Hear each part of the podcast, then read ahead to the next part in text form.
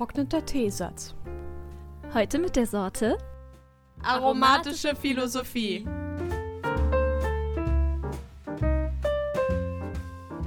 Ohayo, konnichiwa, konbanwa, Freunde des Tees. Und hallo, meine lieben Teetässchen. Es war mal wieder eine schwere Geburt mit dem Anfang. Warum ist das so schwer, gleichzeitig zu reden? Ja, ich Ja. weiß es auch nicht. Gleichzeitig zu reden und zu denken ist nicht einfach. Ja, ja. Oder funktioniert gleichzeitig denken besser als gleichzeitig Oder kannst du reden? laufen und gleichzeitig denken, ey, das überfordert mich Oh jedes mein Mal. Gott, ich renne so oft gegen Dinge gegen oder gegen Menschen. ja. Lange Rede, kurzer Sinn. Ja. Heute, Heute. also letztes Mal, Ja. haben wir das Thema Pazifismus gedreht beim Rat der Themen. Beim Rad der Themen gefällt mir. Und heute drehen wir auch noch das Rad. Und ich bin sehr gespannt, weil ähm, wir werden vor allem, also Janine wird anfangen mit einer kleinen Geschichte. und da weiß ich auch allerdings auch noch gar nicht, was ähm, da genau jetzt kommen wird. Ja, eine Überraschung. Ist alles sehr mysteriös und geheimnisvoll. und dann geht es um Definition natürlich, Geschichte und Politisches. Und am Ende, weil wir heute aromatische Philosophie haben, die philosophischen Aspekte des Pazifismus. Als Hauptthema. Genau. Natürlich. Also ich werde jetzt nicht Ewigkeiten reden. Tja, fühlst du dich denn schon bereit, Janine? Ich habe ein bisschen Schiss. Wieso? Also, Wovor hast du naja. Schiss? Hast du von mir Angst? Du Nein, hast doch keine Angst vor mir zu haben. Dir Vor der Kritik. oh Gott. Lies einfach vor. Okay, okay. Der schwarze Tee ist heute ein bisschen stark geworden. Ähm, also für, ja, für etwaige ähm, Ausschreitungen. Es ist eine winzige Kurzgeschichte, die ich ähm, geschrieben habe als Einstieg. Okay.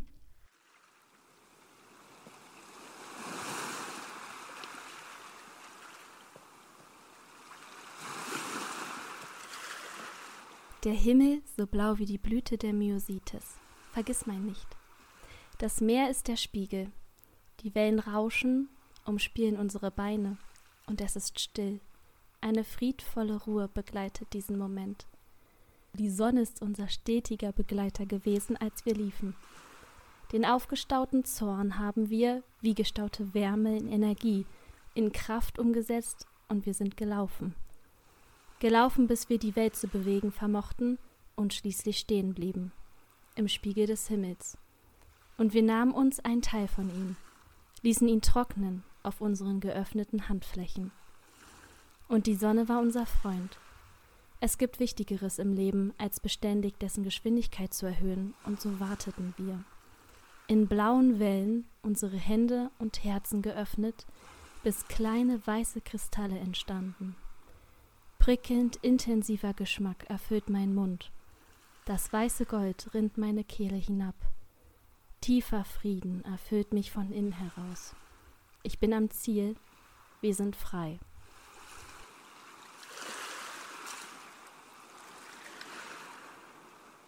Wer denkst du ist das? Also es geht um eine Person.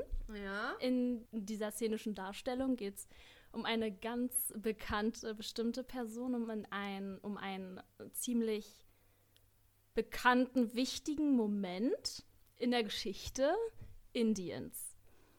Indiens. Indiens. Dann würde ich auf Buddha tippen.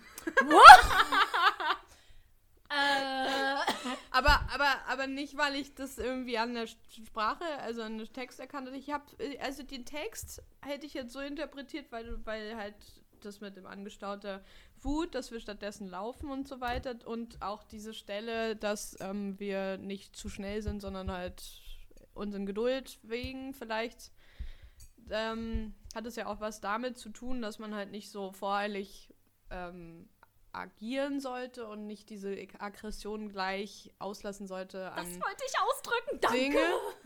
Weißt du, Genau, ja, sondern so. ruhig, es ruhig, mit Geduld, vor allem geduldig sein und Mhm. halt erstmal kurz nachdenken, miteinander ja. reden Genau. und Mhm. eben die Konflikte friedvoll Lösen, klären. Genau. Mhm. Und äh, Nämlich ist, und diese Beschreibung von dieser. Also ich lieg richtig?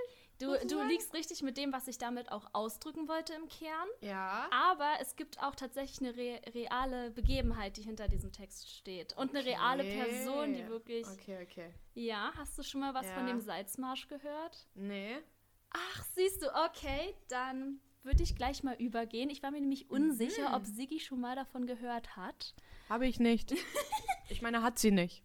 Also, ich aber auch nicht am Anfang. Also, ja, es geht um Mahatma Gandhi. Hm, okay. Ja, also Okay. den kennt man dann doch. Ja, ja. Mhm. Ähm, ja, er hat ja auch einen ganz berühmten Satz gesagt: Es gibt keinen Weg zum Frieden, denn Frieden ist der Weg.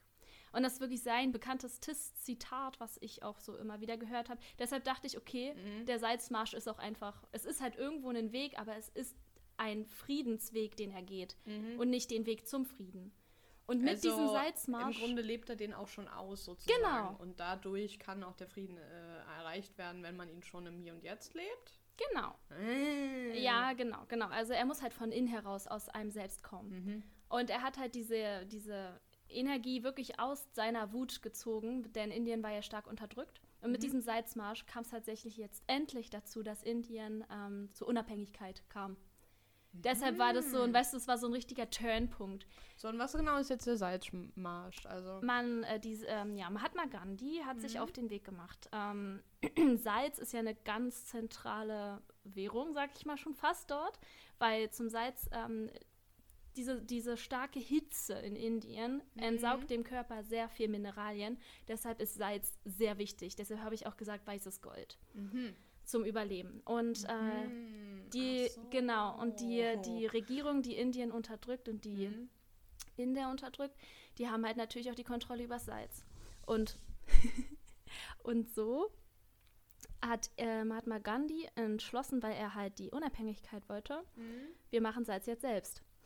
Und so ist er wirklich 365 Kilometer, soweit ich weiß, gelaufen, hat immer mehr Anhänger bekommen, wo sie schlussendlich dann am Meer landen und Salz auf ihren Händen getrocknet haben. Also es gibt mehrere Ausführungen, teilweise auch, dass sie Salz in Schüsseln getr äh, getrocknet haben in der Sonne. Ah, und Ja. darauf beruht deine Geschichte sozusagen. Genau, Auf diesen Salzweg. genau. Den hast du, diese Geschichte hast du dann auch selbst geschrieben. Ja, genau. Wow. Also, naja, mit ein paar Zitaten von ihm gestreut, weil ich dachte, vielleicht hat man schon mal was gehört. Ey, aber total schön, total schöner Einstieg jetzt auch. War sie, war sie atmosphärisch? Ja, natürlich auch sehr, sehr, sehr, was Ja, denkst du? Okay. Was denkst du da? Ja, so, äh, wusstet ihr, Mahatma ist ein Ehrentitel? Ja, heißt große Seele. Mahatma Gandhi heißt eigentlich Mohandas Karamchand Gandhi. Also ich habe keine Ahnung, ob ich es richtig ausgesprochen habe. So wie immer. Ja, Französisch wollen wir gar nicht essen. ja, aber also er hat halt eigentlich einen, sag ich mal, richtigen Namen. Also Mahatma ist halt eine Ehre, Ehrung. Also wie so ein, so wie ein Adelstitel? Genau. Ah, okay. Also Ehrentitel, ja, genau. So, ich würde dann mal übergehen zum Gedankenexperiment. oh yeah. Ja, ist halt schon ein bisschen äh, philosophischer in die Richtung, aber ich dachte, es ist halt auch ganz cool. Das hatten wir ja schon eine Ewigkeit vor, aber wussten noch nicht so wirklich, ne? Und dann hatten wir keine Zeit, darüber nachzudenken. Ja. Das ist immer schwierig. Also machen wir es machen wir's heute einfach mal auch zum zweiten Einstieg sozusagen. Okay, also stell dir mal vor, Sigi, einen hypothetischen Verlauf der Ereignisse zwischen 1939 und 1945. Wir wissen, Zweiter Weltkrieg. Ja. Genau. Ja. Okay, also worin Also in diesen eine andere Realität. Genau, genau so. Pass auf, und zwar folgende. Hm. Von der deutschen Seite werden zwar dieselben Verbrechen gegen die Menschheit verübt, Mhm. äh, wie in der tatsächlichen Geschichte letztendlich. Also auch mit dem Judentum Verfolgung. also genau, also sie, man merkt, sie, sie, sie wollen das halt schon, man merkt, sie sind sehr feindlich gegenüber Mhm. Juden, allgemein sehr rassistisch, sagen wir mal so, und zwar in schlimmster Art und Weise. So, also, während der hypothetische Militäreinsatz der Alliierten gegen Hitler-Deutschland weitaus weniger Opfer fordern würde, auf wiederum beiden Seiten. Also stell dir einfach vor, dieser, ähm, dieser alliierte Einsatz würde letztendlich nicht so viel Opfer fordern- wie er gefordert hatte. Also die Ereignisse sind eigentlich gleich, aber dieser Einsatz fordert nicht so viele Opfer.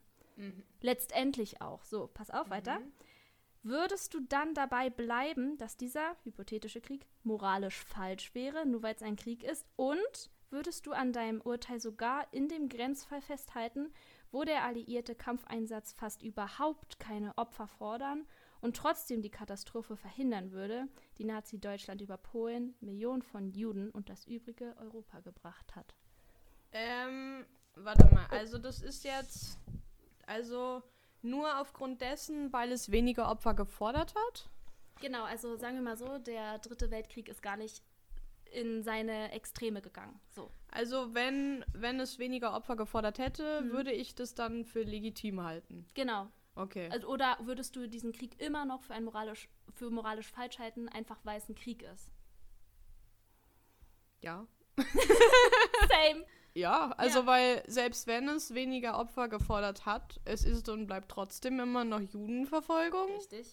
und Rassismus und, und ich meine, trotzdem sind es Opfer, die da bleiben. Also das Ja. ist aber, wow, das ist eine spannende Frage irgendwie schon. Also Hm, darum Ich- geht es ja auch, ne? Teilweise im Pazifismus. Ja, naja, ich finde Krieg halt de, ja. dem, in, in dem Sinne so schwierig, weil es halt oft so ist, dass Krieg geführt wird, weil, ähm, irgend, weil, weil Spannungen existieren Mhm. und dann irgendwann eskaliert es eben zu diesen Kriegen. Natürlich Mhm. gibt es unterschiedliche Kriege, also wie, auch unterschiedlich, aus unterschiedlichen Interessen her. Ja. Ursachen und Folgen. Aber ähm, ich bin halt, ich bin halt kein Fürworter für Krieg. Allgemein. so nicht. gar Nee. nicht. Und die zweite Frage, kannst du die nochmal vorlesen? Also die noch drastischer, harmlosere Variante, sag ich mal. Ja. Äh, würdest du an deinem Urteil sogar in dem Grenzfall festhalten, wo der alliierte Kampfeinsatz fast überhaupt keine Opfer fordern und aber trotzdem die Katastrophe verhindern würde, die Nazi-Deutschland im realen Fall Ja. über Polen, über Millionen von Juden und das übrige Europa gebracht hat. Also im Prinzip würde er halt für dieser alliierten Einsatz das ähm, Schlimmste verhindern, in dem Fall. Und fast keine Opfer ähm, fordern. Mit alliierten Einsatz meinst du schon Krieg und der wurde geführt, aber um etwas zu verhindern. Genau. Aha, okay. Die Sache ist aber, ist es noch Krieg? Ist, es, ist es nicht Ja. eine Art Verteidigung, wenn es halt, also es hat halt kaum Opfer, fast keine Opfer gefordert in dem Fall. Da würde ich dann halt wirklich wieder die Frage stellen, ist das noch Krieg? Naja, es ist, also wie du das sagst, das ist, das klingt wie Prävention, Hm. Präventionsverteidigung. Äh, also im Genau. Grunde, um Gewalt in Es ist- Zukunft ja. zu verhindern. Darauf gehe ich übrigens Um- um nachher noch nochmal ein. Größere Gewalt, okay. Ja. Und ähm, ich würde gerne nachher nochmal drüber mit dir sprechen. Sehr gerne. Weil, ähm, wie, weil ich nämlich bei dem Interview, also erzähle ich auch nochmal, ähm, ähnliche Antworten bekommen habe. Hm. Ähm, Gerade wenn es um Gewalt ging. ja, okay. Und äh, Sehr also, interessant. Also zu der Frage nämlich, war das ähnlich? Ja. Und deswegen würde ich es gerne auf nachher verschieben. Also merkt ihr die Frage? Ja. Dann können wir nachher nochmal drüber reden. Sehr gut. gut. Die, die Frage steht vor mir. Aber, aber wahnsinnig toll, was du da für ein äh, Gedankenexperiment mitgenommen hast. Mhm. Also so kompliziert hätte ich gar nicht auch gedacht irgendwie. das, ist, äh, das ist nicht meins, das ist Mhm. von ähm, dem Herr Müller. Aha, Herr Müller. Ja, er hat, Guten Tag, Herr Müller. Das, ja, das ist wirklich so ein Name wie Max Mustermann, ne? Ja. Aber er heißt Olaf mit Vornamen. Alles klar. Also Guten Tag, Herr Also, Olaf Müller. Pazifismus mit offenen Augen. Aus Mhm. der Quelle habe ich auch ein paar andere Sachen, aber das Gedankenexperiment fand ich auf einer Seite sehr komplex, aber auch irgendwo, wo man sich dachte, Ja, ja, ich musste warte erstmal, mal. ich musste bei der zweiten Frage, Ja. musste ich erstmal nochmal nachfragen, weil ich sie nicht ganz verstanden habe. Aber, ist halt auch lange. aber Ja, scheinbar habe ich sie ja doch richtig verstanden. Ja. genau. Okay. So, dann würde ich mal übergehen zu den Definitionen, dann kurzer geschichtlicher und politischer Einstieg und dann geht's Mhm. los mit Philosophie, mit deinen Interviews mit den, Oh yeah. Wie heißen sie? Radikaliskis. Konnichiwa. Ich grüße euch, Freunde des Radikalismus. Radikalistischen Tees, äh, Aktivismus, ähm, aktiven Tees. Ja, nur kurz, kurze Erklärung. Also ich habe mich mit zwei äh, Freunden getroffen und ich habe mir einfach einen Spaß erlaubt und habe sie mal gefragt, so ein paar Fragen bezüglich Pazifismus, ewiger Friede und Krieg und so weiter und Gewalt. Und diese Antworten würde ich gerne halt erwähnen, weil die waren sehr gut und auch diskussionswürdig. Also Ja. natürlich sind sie würdig. Also ja. Und wir haben gehört. halt spaßeshalber haben wir beschlossen, weil sie möchten gern anonym bleiben, weil sie doch ein gefährliches Leben mit ihrem Aktivismus führen teilweise, Mhm. dass wir sie anonym lassen und stattdessen halt sage ich Radikaliskis. ich weiß noch nicht einmal, wer jetzt nochmal darauf gekommen ist, aber wollte ich eigentlich auch noch fragen, wer kam auf diesen Namen? Aber äh, Ja, eine, eine legitime Alternative. Geil. So, dann habt ihr jetzt auch schon mal einen groben Ablauf vor euch, ne, was passieren wird, worüber wir reden werden. Aber erstmal kommt das Langweilige. das muss doch nicht langweilig sein. Ja, ich, ich definiere euch nämlich erstmal den Frieden. Also für den Fall, dass man das noch nicht so hinterfragt hat, was jetzt Frieden eigentlich ist. Es ist das Bemühen um die institutionelle Einhegung und Minderung von kollektiver Gewaltanwendung gegen Menschen. Mhm. Diskutabel. Durchaus diese Definition, deshalb habe ich sie genommen. Weil Weil halt nur die Menschen so, damit angesprochen aber nicht werden. die Tiere oder die Und Umwelt an sich. Genau, und ich Ja. finde halt, das kann man ausweiten, diesen Begriff. klar, man kann ihn klar. aber auch eng führen und das ist halt eine engere Definition. Genau, also sehr menschenzentral. Also sehr, ja, genau, sehr, genau, sehr konventionell, würde ich jetzt mal sagen. Das ist halt, Mhm. ja. Ähm, wenn ihr dazu noch was zu sagen habt, schreibt uns gerne. Aber auch generell zu Ja, so, allen Fragen ja. könnt ihr äh, uns was schreiben. Ja, Also falls ihr Lust habt und eine Diskussion führen wollt mit uns. ja, ihr könnt uns alles schreiben. auch äh, Kritik, obviously. Auch schlechte Kritik. Dann jetzt natürlich zum Hauptthema Pazifismus. Ja, Pazifismus kommt aus dem lateinischen Pacificus, friedliebend. Friedliebend. Friedliebend, ja. Schön. Okay. Es ist äh, die Grundhaltung, die jede Anwendung von Gewalt ablehnt und mit aller Kraft für den Frieden eintritt. Da gibt es natürlich auch noch Abstufungen, da gehen wir auch noch drauf ein. Ähm, nur friedliche, gewaltfreie Aktivitäten werden geduldet, auch bei der Verteidigung gegen kriegerische Angriffe. Also seit dem 19. Jahrhundert ähm, wird der Pazifismus von Friedensgesellschaften vertreten und gefördert. Äh, besonders durch die Friedensbewegung in 1970er, 1980er Jahren ist ähm, diese Einstellung bekannter geworden und der bekannteste Vertreter ist tatsächlich Mahatma Gandhi. Als wirklich eine gefühlte Art Buddha. Also schon irgendwie auf eine andere Art und Weise. Habe ich auch schon gelesen. Weißt du, ob er mit den Lehren ähm, betraut ist? Wahrscheinlich schon. ja, ne? ist er. Also aber- wahrscheinlich lebt er auch den Buddhismus in dem Sinne. ne? Ja, in gewisser Weise. Ich habe mich jetzt nicht genauer darüber informiert, aber ich habe einen Satz gelesen, ähm, dass er halt jetzt nicht sagt, er lebt nach den buddhistischen Lehren, sondern er ist Pazifist. Mm. Also, weißt du, er hat jetzt, wie Hannah Arendt zum Beispiel meinte, sie ist nicht Philosophin, sondern politische Theoretikerin. Politologen. Oder Politologin, ja. Mhm. Genau. Also, ja, da, da will ich auch ihn gar nicht irgendwie in eine Schublade stecken oder so unbedingt. Mhm. Und dann verschiedene Formen. Da wird auch Siggi nochmal zurück drauf kommen. Ich habe gefunden, es gibt äh, nämlich äh, Abstufungen. Es gibt den Elitärpazifismus, den pazifistischen Rigorismus und den Einzelfallpazifismus. Also Elitärpazifismus ist, ähm, aus moralischen Gründen werden wir uns nicht am Krieg beteiligen, aber Kriege müssen leider sein. Und sie werden zum Glück von anderen geführt. Ja, Mhm. äh, schwer. Sehr schwer. Pazifistischer Rigorismus. Ja, würde ich uns zuzählen. Die Beteiligung an jederlei Krieg ist eo ipso, also von sich aus moralisch falsch. Mhm. Und Einzelfallpazifismus. Gegeben die Fakten über den zur Debatte stehenden Einzelfallkrieg ist der und der spezifische Krieg moralisch falsch, aber es gibt auch moralisch richtige Kriege, je nach Einzelfall, Mhm. je nach Fakten über diesen speziellen Krieg. Dann kommen wir zu der Geschichte des Friedens, so habe ich es zumindest Ja, genannt. Äh, Im Folgenden werde ich hauptsächlich tatsächlich auf die deutsche Friedensentwicklung ähm, mich beziehen. Aber hier erwähnt sei auf jeden Fall, die Deutschen waren verdammt spät dran. äh, schon seit der anti-napoleonischen Kriege entstanden kleine Vereine, die sich für den Frieden auf verschiedenen Ebenen einsetzten und sich schließlich auch zu nationalen, also wirklich schon nationalen Friedensgesellschaften zusammenschlossen. Und ähm, so auch schon wirklich 1815, das ist ein Jahrhundert äh, früher als das in Deutschland, die American Peace Society in New York City oder auch näher an Deutschland, habe ich jetzt mal gesagt, 1830.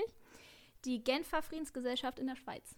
Hm, davon habe ich schon gehört. Genau, die habe ich auch schon, die kenne ich auch schon irgendwie. Mhm. Aber jetzt haltet euch fest. Erst 1969 gab es die erste pazifistische deutsche Gruppierung, die Gesellschaft für Friedensfreunde. Und die Mhm. waren dann tatsächlich auch schon eher akzeptiert. Mhm. Also das ist halt schon fucking spät, ne? Ja, also ja, schon verdammt. Also es gab schon Gruppierungen davor, aber die waren halt nie politisch. Also ich komme noch mal. Hast du rausfinden können, woran das liegt? Also, Ja, äh, weil die, ja, wegen, wegen der Politik, wegen dieser Überzeugung zum Krieg, der, Ja, ja, ja. Ja, also das die habe ich Deutschen auch haben viel, viel ja. rausfinden können. Ja. ja, also da komme ich auch nochmal äh, direkt Besonders die. Fetischisierung vom Krieg. Ja, wirklich, also es ist absolut das richtige Wort dafür. Also, genau. Es gab auch schon Ende des 19. Jahrhunderts bis, ich gehe jetzt erstmal so ein bisschen durch, durch die Geschichte. Ende des 19. Jahrhunderts bis 1914 gab es durchaus bürgerlichen Pazifismus. Also, sie streben nach, ähm, danach, die Öffentlichkeit aufzuklären, deren Augen zu öffnen, sich nicht hin zum Krieg manipulieren zu lassen, sprich, sich nicht davon einlullen zu lassen, dass der Krieg ja toll sei und so ein Zeugs. Also, da gab es wirklich Verherrlichungen wie Krieg als Kulturerrungenschaft. Mhm. Mhm. Ähm, Propaganda, ja. Ja, ich als Kulturwissenschaftlerin dachte mir, wie bitte? äh, ja, oder halt auch solche, solche Sachen, ganz typisch natürlich wieder die Religion mit einbezogen. Krieg als Glied in Gottes Weltordnung. Na klar. Na klar, Gott will es so, also geschehe es. Da kommt noch Schlimmeres, sag ich dir. Mhm. Aber dazu sagen die bürgerlichen Pazifisten, es ist nur eine Rechtfertigungsideologie für eine Gewaltpolitik. Also das war halt so deren Einstellung dazu. Ähm, ihren, ihre Konzentration liegt auf der Außenpolitik. Also innenpolitisches haben sie noch gar nicht irgendwie, sag ich mal, hinterfragt, also doll angegriffen oder ähnliches. Sie wollen das Völkerrecht ausbauen, eine Schiedsgerichtsbarkeit einrichten, den Au Abbau nationaler Feindbilder, finde ich auch sehr schön, Mhm. und das Entwicklung von Vertrauen zwischen den konkurrierenden Nationen durch die Bereitschaft zur Versöhnung, Mhm. die internationale Kooperation auf politischem und auf wirtschaftlichem Gebiet, natürlich immer sehr wichtig, und letztendlich vor allem und ganz wichtig, die Eindämmung des Wettrüstens. Weil das halt einfach der Punkt, ne? Da wird es auch sehr, sehr viel drum gehen, letztendlich in der pazifistischen Entwicklung, sag ich mal. Aber sie stellten leider keinen politisch relevanten Faktor dar. Einfach ähm, anders, auch total anders als in Frankreich, den USA, England, Schweiz und so viele mehr. Mhm. Die waren dort- nicht stark genug. Genau, die waren einfach in, also in Frankreich, USA und so weiter, waren die einfach dort akzeptiert, politisch integriert, teilweise sogar im Parlament vertreten. Mhm. Und dann gucken wir uns Deutschland an und denken uns so, was zur Hölle? Die wurden vertrieben wie, Entschuldigung, aber Naja, Juden. oder deren Ideen wurden dann halt banalisiert oder ja, und ins zwar, Lächerliche gezogen. sie wurden derartig diffamiert als perfekter Übergang. Träumer, Mhm. unmännliche Naivlinge, Mhm. Friedenshetzer, Mhm. Heulsusen und allem- noch Vor allem, weiteres. Wie kann man denn mit der Idee des Friedens hetzen? Wie geht denn das? Wirklich, solche, das, dieses Wort wurde derartig entstellt. In, die haben, ich Mhm. meine, Frieden als etwas Schlechtes darzustellen. What the hell? Naja, ne? So. Erst 1892 wurde ähm, eine nationale Friedensorganisationsgründung möglich. Ich Mhm. sag möglich. Die DFG, die Deutsche Friedensgesellschaft. Die Hauptinitiatoren waren Bertha von Suttner Yeah, my girl. und Alfred Hermann Fried, Mhm. die beide pikanterweise, wie mein Autor gesagt hat, zwei Österreicher waren. Pikanterweise, ich glaube, jeder, der Geschichtsunterricht hatte, weiß, warum das pikant ist, wenn zwei Österreicher Friedensorganisationen leiten. Also ich nicht. Warum nochmal? Hitler war Österreicher. Achso, achso, ah ja, da war ja was, ah ja. Mm. Sigrid hat mal wieder nicht aufgepasst im Ah, Unterricht. Nein, es äh, war einfach nur disconnected, der Part im Gehirn. Okay, so, okay. ja. ja. Ach so, pikanterweise Ja, deswegen. ja, ich fand das halt eine interessante Ja. Formulierung, aber Ja, Ach so, das heißt, es gab eine, eine ganze Weile lang wahrscheinlich so ein Klischee, dass alle Österreicher so wären wie er oder so? es gibt einfach dieses Klischee. Okay. Es ist halt einfach, also viele sagen halt auch, ähm, what the fuck, der, also, Entschuldigung, what the hell, der kommt aus Österreich, aber ist als der Deutsche bekannt. Weißt Ja. du, das ist halt auch irgendwo naja, manchmal weil er, so. Weil er ja am Ende auch das Deutsche Reich geführt hat, ne? Mhm. Also führen wollte. Mhm. ja, ähm, ja. Lief ja Gott sei Dank nicht so Oh Gott sei Dank letztendlich nicht so gut, ja. 1899 und 1907 gab es die Hager Friedenskonferenzen, die zwei. Und dabei haben sie beschlossen, einen internationalen Friedensgerichtshof zu errichten. Und der trat 1913 in Kraft mit Sitz in Den Haag. Das ist in den Niederlanden, das heißt immer noch nicht Deutschland. Ähm, Im Friedenspalast, in Anführungsstrichen, so wurde der genannt. Sad Fact. Ihr wisst, es gibt Fun Facts. Ich habe jetzt einen Sad Fact. Die, Deutsch Yay. die deutsche Haltung als patriotische Pazifisten verhinderte den Versuch, den Rüstungswahn zu stoppen. 1914 kam es zum Ersten Weltkrieg. Mhm.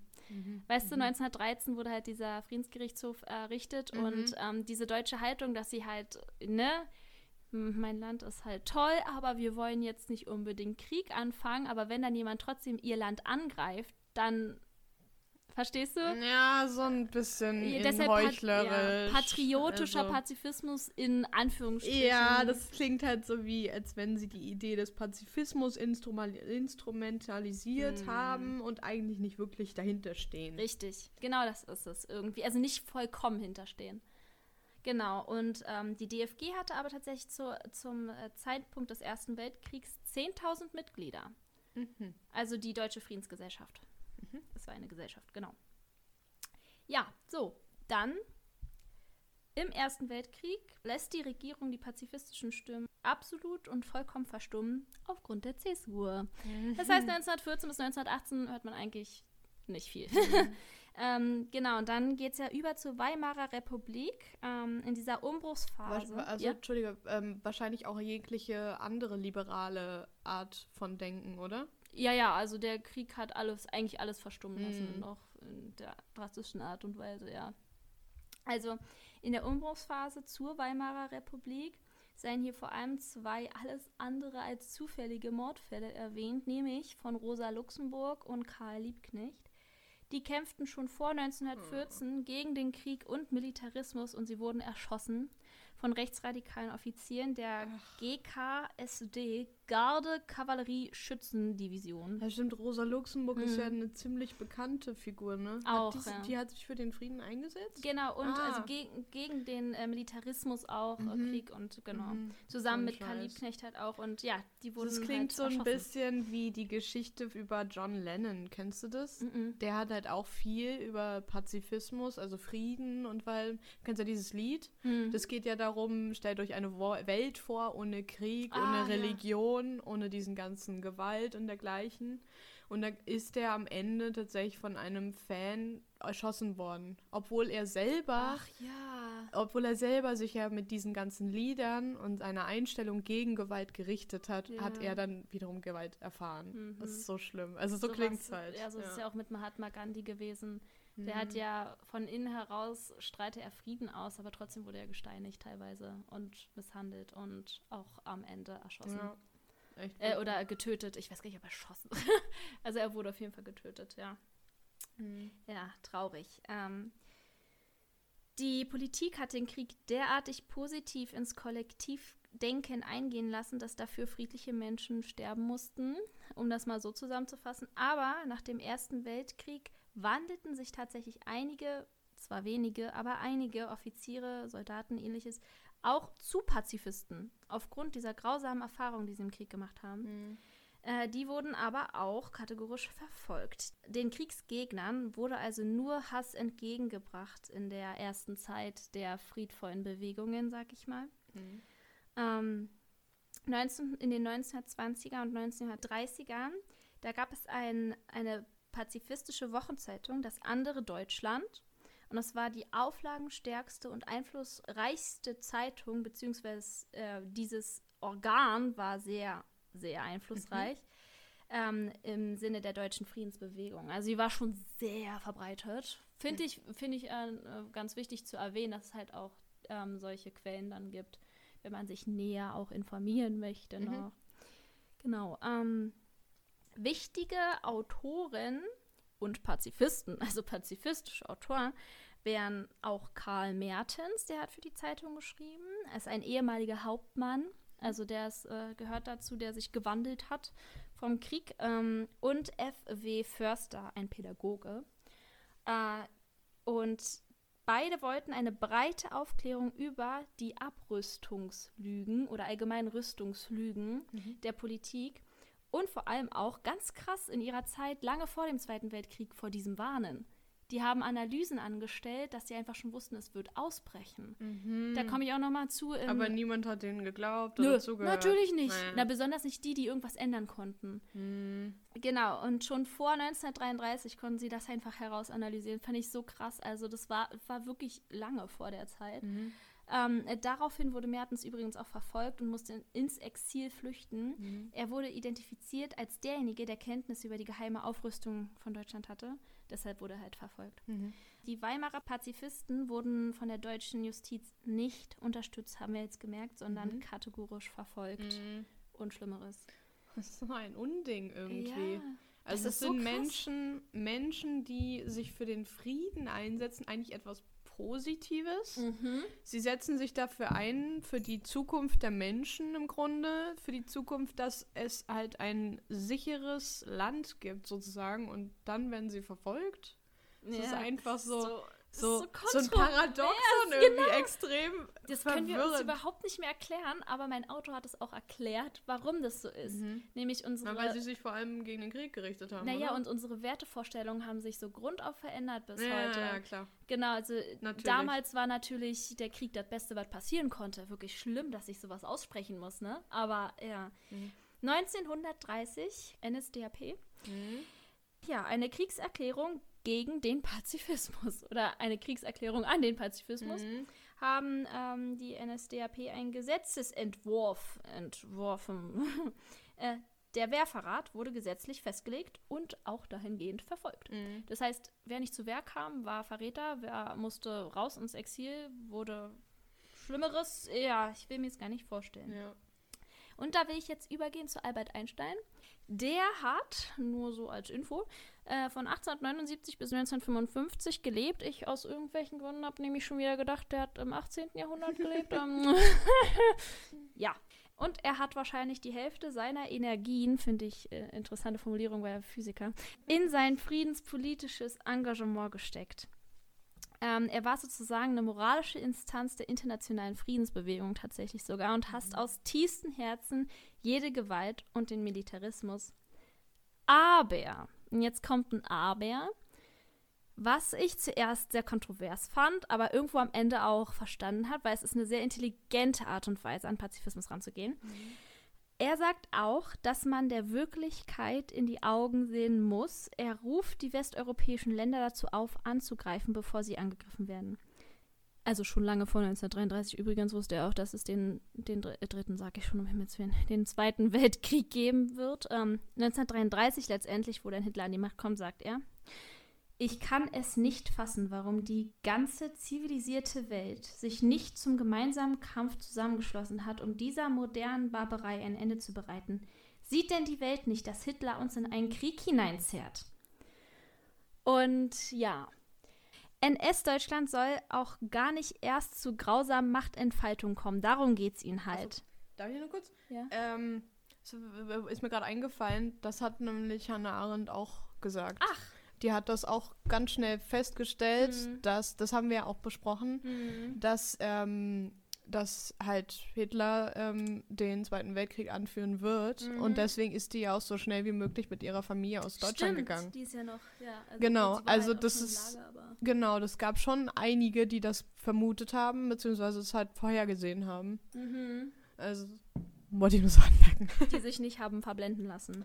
Hört unsere Hanaren-Folge. Mhm. Dann erfahrt mehr. erfahrt ihr mehr auch über die Banalität des Bösen. Ja, also Einstein war halt auf dem äh, Punkt, dass es halt eigentlich entweder zum Allerschlimmsten kommen kann oder dieses Allerschlimmste immerhin, zwar immer noch mit Gewalt, aber immerhin verhindert werden könnte. Dass in Ostdeutschland halt gar nicht erst zu grausamen Machtentfaltung kommen kann. Die Sch Vorschläge von Einstein waren zunächst noch wirtschaftlicher Art, also eine Art friedlicher ähm, Widerstand, sag ich mal. Also ähm, eine Handelsblockade zum Beispiel. Aber doch später äh, wurde er dann noch etwas drastischer. Also es sollte eine prophylaktische militärische Besatzung Deutschlands geben, als einziger Weg, den Massenmord zu stoppen oder überhaupt erstmal zu verhindern. Was meint er jetzt genau damit? Also na, dass Deutschland schon viel früher besetzt wird, um mhm. sozusagen Hitler an seiner Machtentfaltung zu hindern. Ach so. Also er hat es ja, also es ja. war wirklich 1933, wo er es gesagt hat, da also ging es ja erst los. früher anfangen müssen genau. mit der Besatzung, dass, dass die ja. Leute reagieren, äh, genau. dass die Regierungen von den anderen Ländern reagieren. Genau, Mhm. weil er halt einfach, also Einstein hat einfach gemerkt, dass äh, das sehr drastisch werden wird. Mhm. Und Förster, den hatte ich auch schon genannt, es war auch ein ähm, Autor, der in der Friedenszeitung, ähm, in dieser Oh Gott, warte, ich gucke kurz, wie sie heißt, in der pazifistischen Wochenzeitung Das andere Deutschland geschrieben Mhm. hat und der meinte dazu, das wäre ein realistischer Pazifismus. Finde ich eine interessante Formulierung. Ich finde halt, Einstein ähm, hat auch viele ähm, Texte und Äußerungen geschrieben, geäußert, in Ja. denen er halt zeigt, dass er wirklich sehr pazifistisch ist. Ja, zumal erkennt er ja, Ja. auch scheinbar die Schwierigkeiten, Ja. den ewigen Frieden, wenn man ihn so nennen kann, zu erreichen. Ja, genau. Und dass es einige Dinge gibt, die dann doch äh, schwierig werden würden. Hm. Ja, Ja. tatsächlich ist er auch ein bisschen ins Fettnäpfchen getreten und zwar 1939. Er schrieb einen Brief an ähm, Franklin D. Roosevelt, beziehungsweise hat er diesen unterzeichnet, und zwar Informationen über eine neuartige Bombe mit Kernspaltung. Mhm. Äh, Wir wissen alle, dass es die Atombombe ist. Er wollte damit auf die besinnungslose Zerstörung Hitlers hinweisen, hat jedoch damit absolut ungewollt, wirklich, und das hat er auch nochmal gesagt, den entscheidenden Anstoß gegeben, der letztendlich in Nagasaki und Hiroshima kulminierte. Mhm. Also er wollte das nicht. Er wollte sozusagen den anderen Mächten mit Großmächten zeigen, yo Leute, Mhm. es wird drastisch, es wird ganz schlimm. Ähm, der Typ ist von Sinn. Aber hat damit halt äh, leider noch mehr Gewalt Mhm. ausgelöst. Er hat auch gesagt, am liebsten hätte er diesen Brief nie unterzeichnet. Mhm. Also, ja, als führender Physiker halt natürlich auch, ne? So. Naja, er hat scheinbar sehr viel Vertrauen äh, gesteckt in das Gute in den Menschen scheinbar. Ja, ja, genau. Er hat halt Und hat vielleicht auch nicht damit geglaubt. gerechnet, dass Ja, man es eben ausnutzt. ausnutzt. Ja. Ja. Dann springen wir jetzt ein bisschen ins Jahr 1955, ähm, weil leider viel konnte er dennoch nicht ausrichten am Zweiten Weltkrieg. Ähnliches. Es ist halt einfach, ja, Grausamkeit hat überwogen. Und 1955 aber tatsächlich äh, gibt es dann ähm, ein Friedensmanifest, das er zusammen mit Bertrand Russell oder Bertrand Russell, Mhm. ich weiß nicht, äh, unterschrieben hat. Und leider stirbt er auch genau in diesem Jahr, 1955. Mhm. Ähm, in diesem Manifest gibt er oder geben die beiden das Statement ab, die, das, der Wasserstoffbombenkrieg würde das Ende der menschlichen Rasse bedeuten. Wir erinnern uns, 1955 wurde immer noch aufgerüstet, Wettrüsten, alles. Ähm, also ja, von wegen, Leute, hallo, seid ihr blöd? Es ergibt keinen Sinn. Ihr löscht euch damit selbst auf mit dieser Aufrüstung. Ich meine, das haben viele gesagt, ne?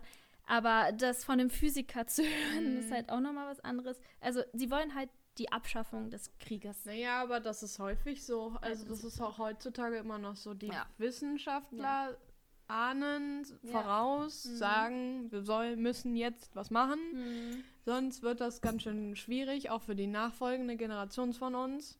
Ja. Aber was Mhm. wird getan? Nichts. ja, natürlich nicht, weil die erstmal ihre eigenen Überzeugungen hauptsächlich verfolgen. Ja, also die Politiker teilweise, die, die machen nichts. Also so Mhm. ist es zumindest der Eindruck. Und du musst, das dauert ewig, bis sich was verändert. Ja. Das ist das Frustrierende, glaube ich, daran. ja, ja. Also, Du musst jede Menge Geduld haben, beziehungsweise du wirst es vielleicht auch nicht mal erleben. nee.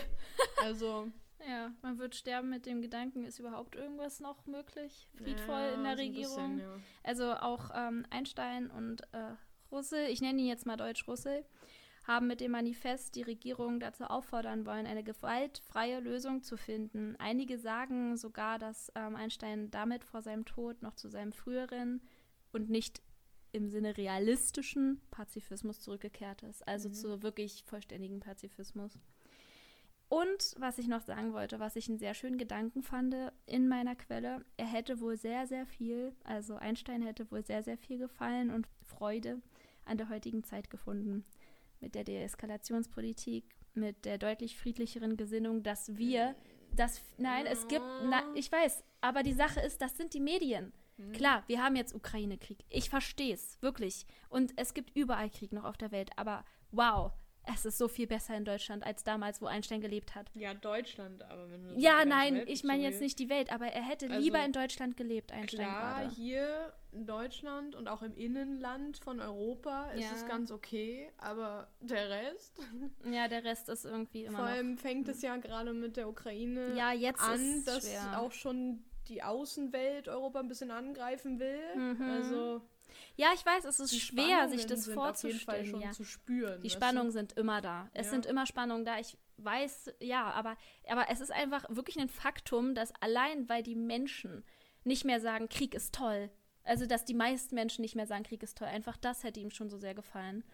Und das wollte ich jetzt noch abschließend Naja, aber dazu die Leute, sagen. die ähm, die Macht in den Händen halten, die tun nichts gegen Krieg. Nicht viel, unbedingt aber dennoch ist, ähm, gibt es jetzt eine Deeskalationspolitik, die er auch unbedingt wollte. Ja. ja. Also rein theoretisch gesehen gibt es immerhin mal Also man sieht schon eine positive Entwicklung, das kann ich mir vorstellen. Ja, Ja, genau. Und für ihn wäre es halt schon so, mein Fuck.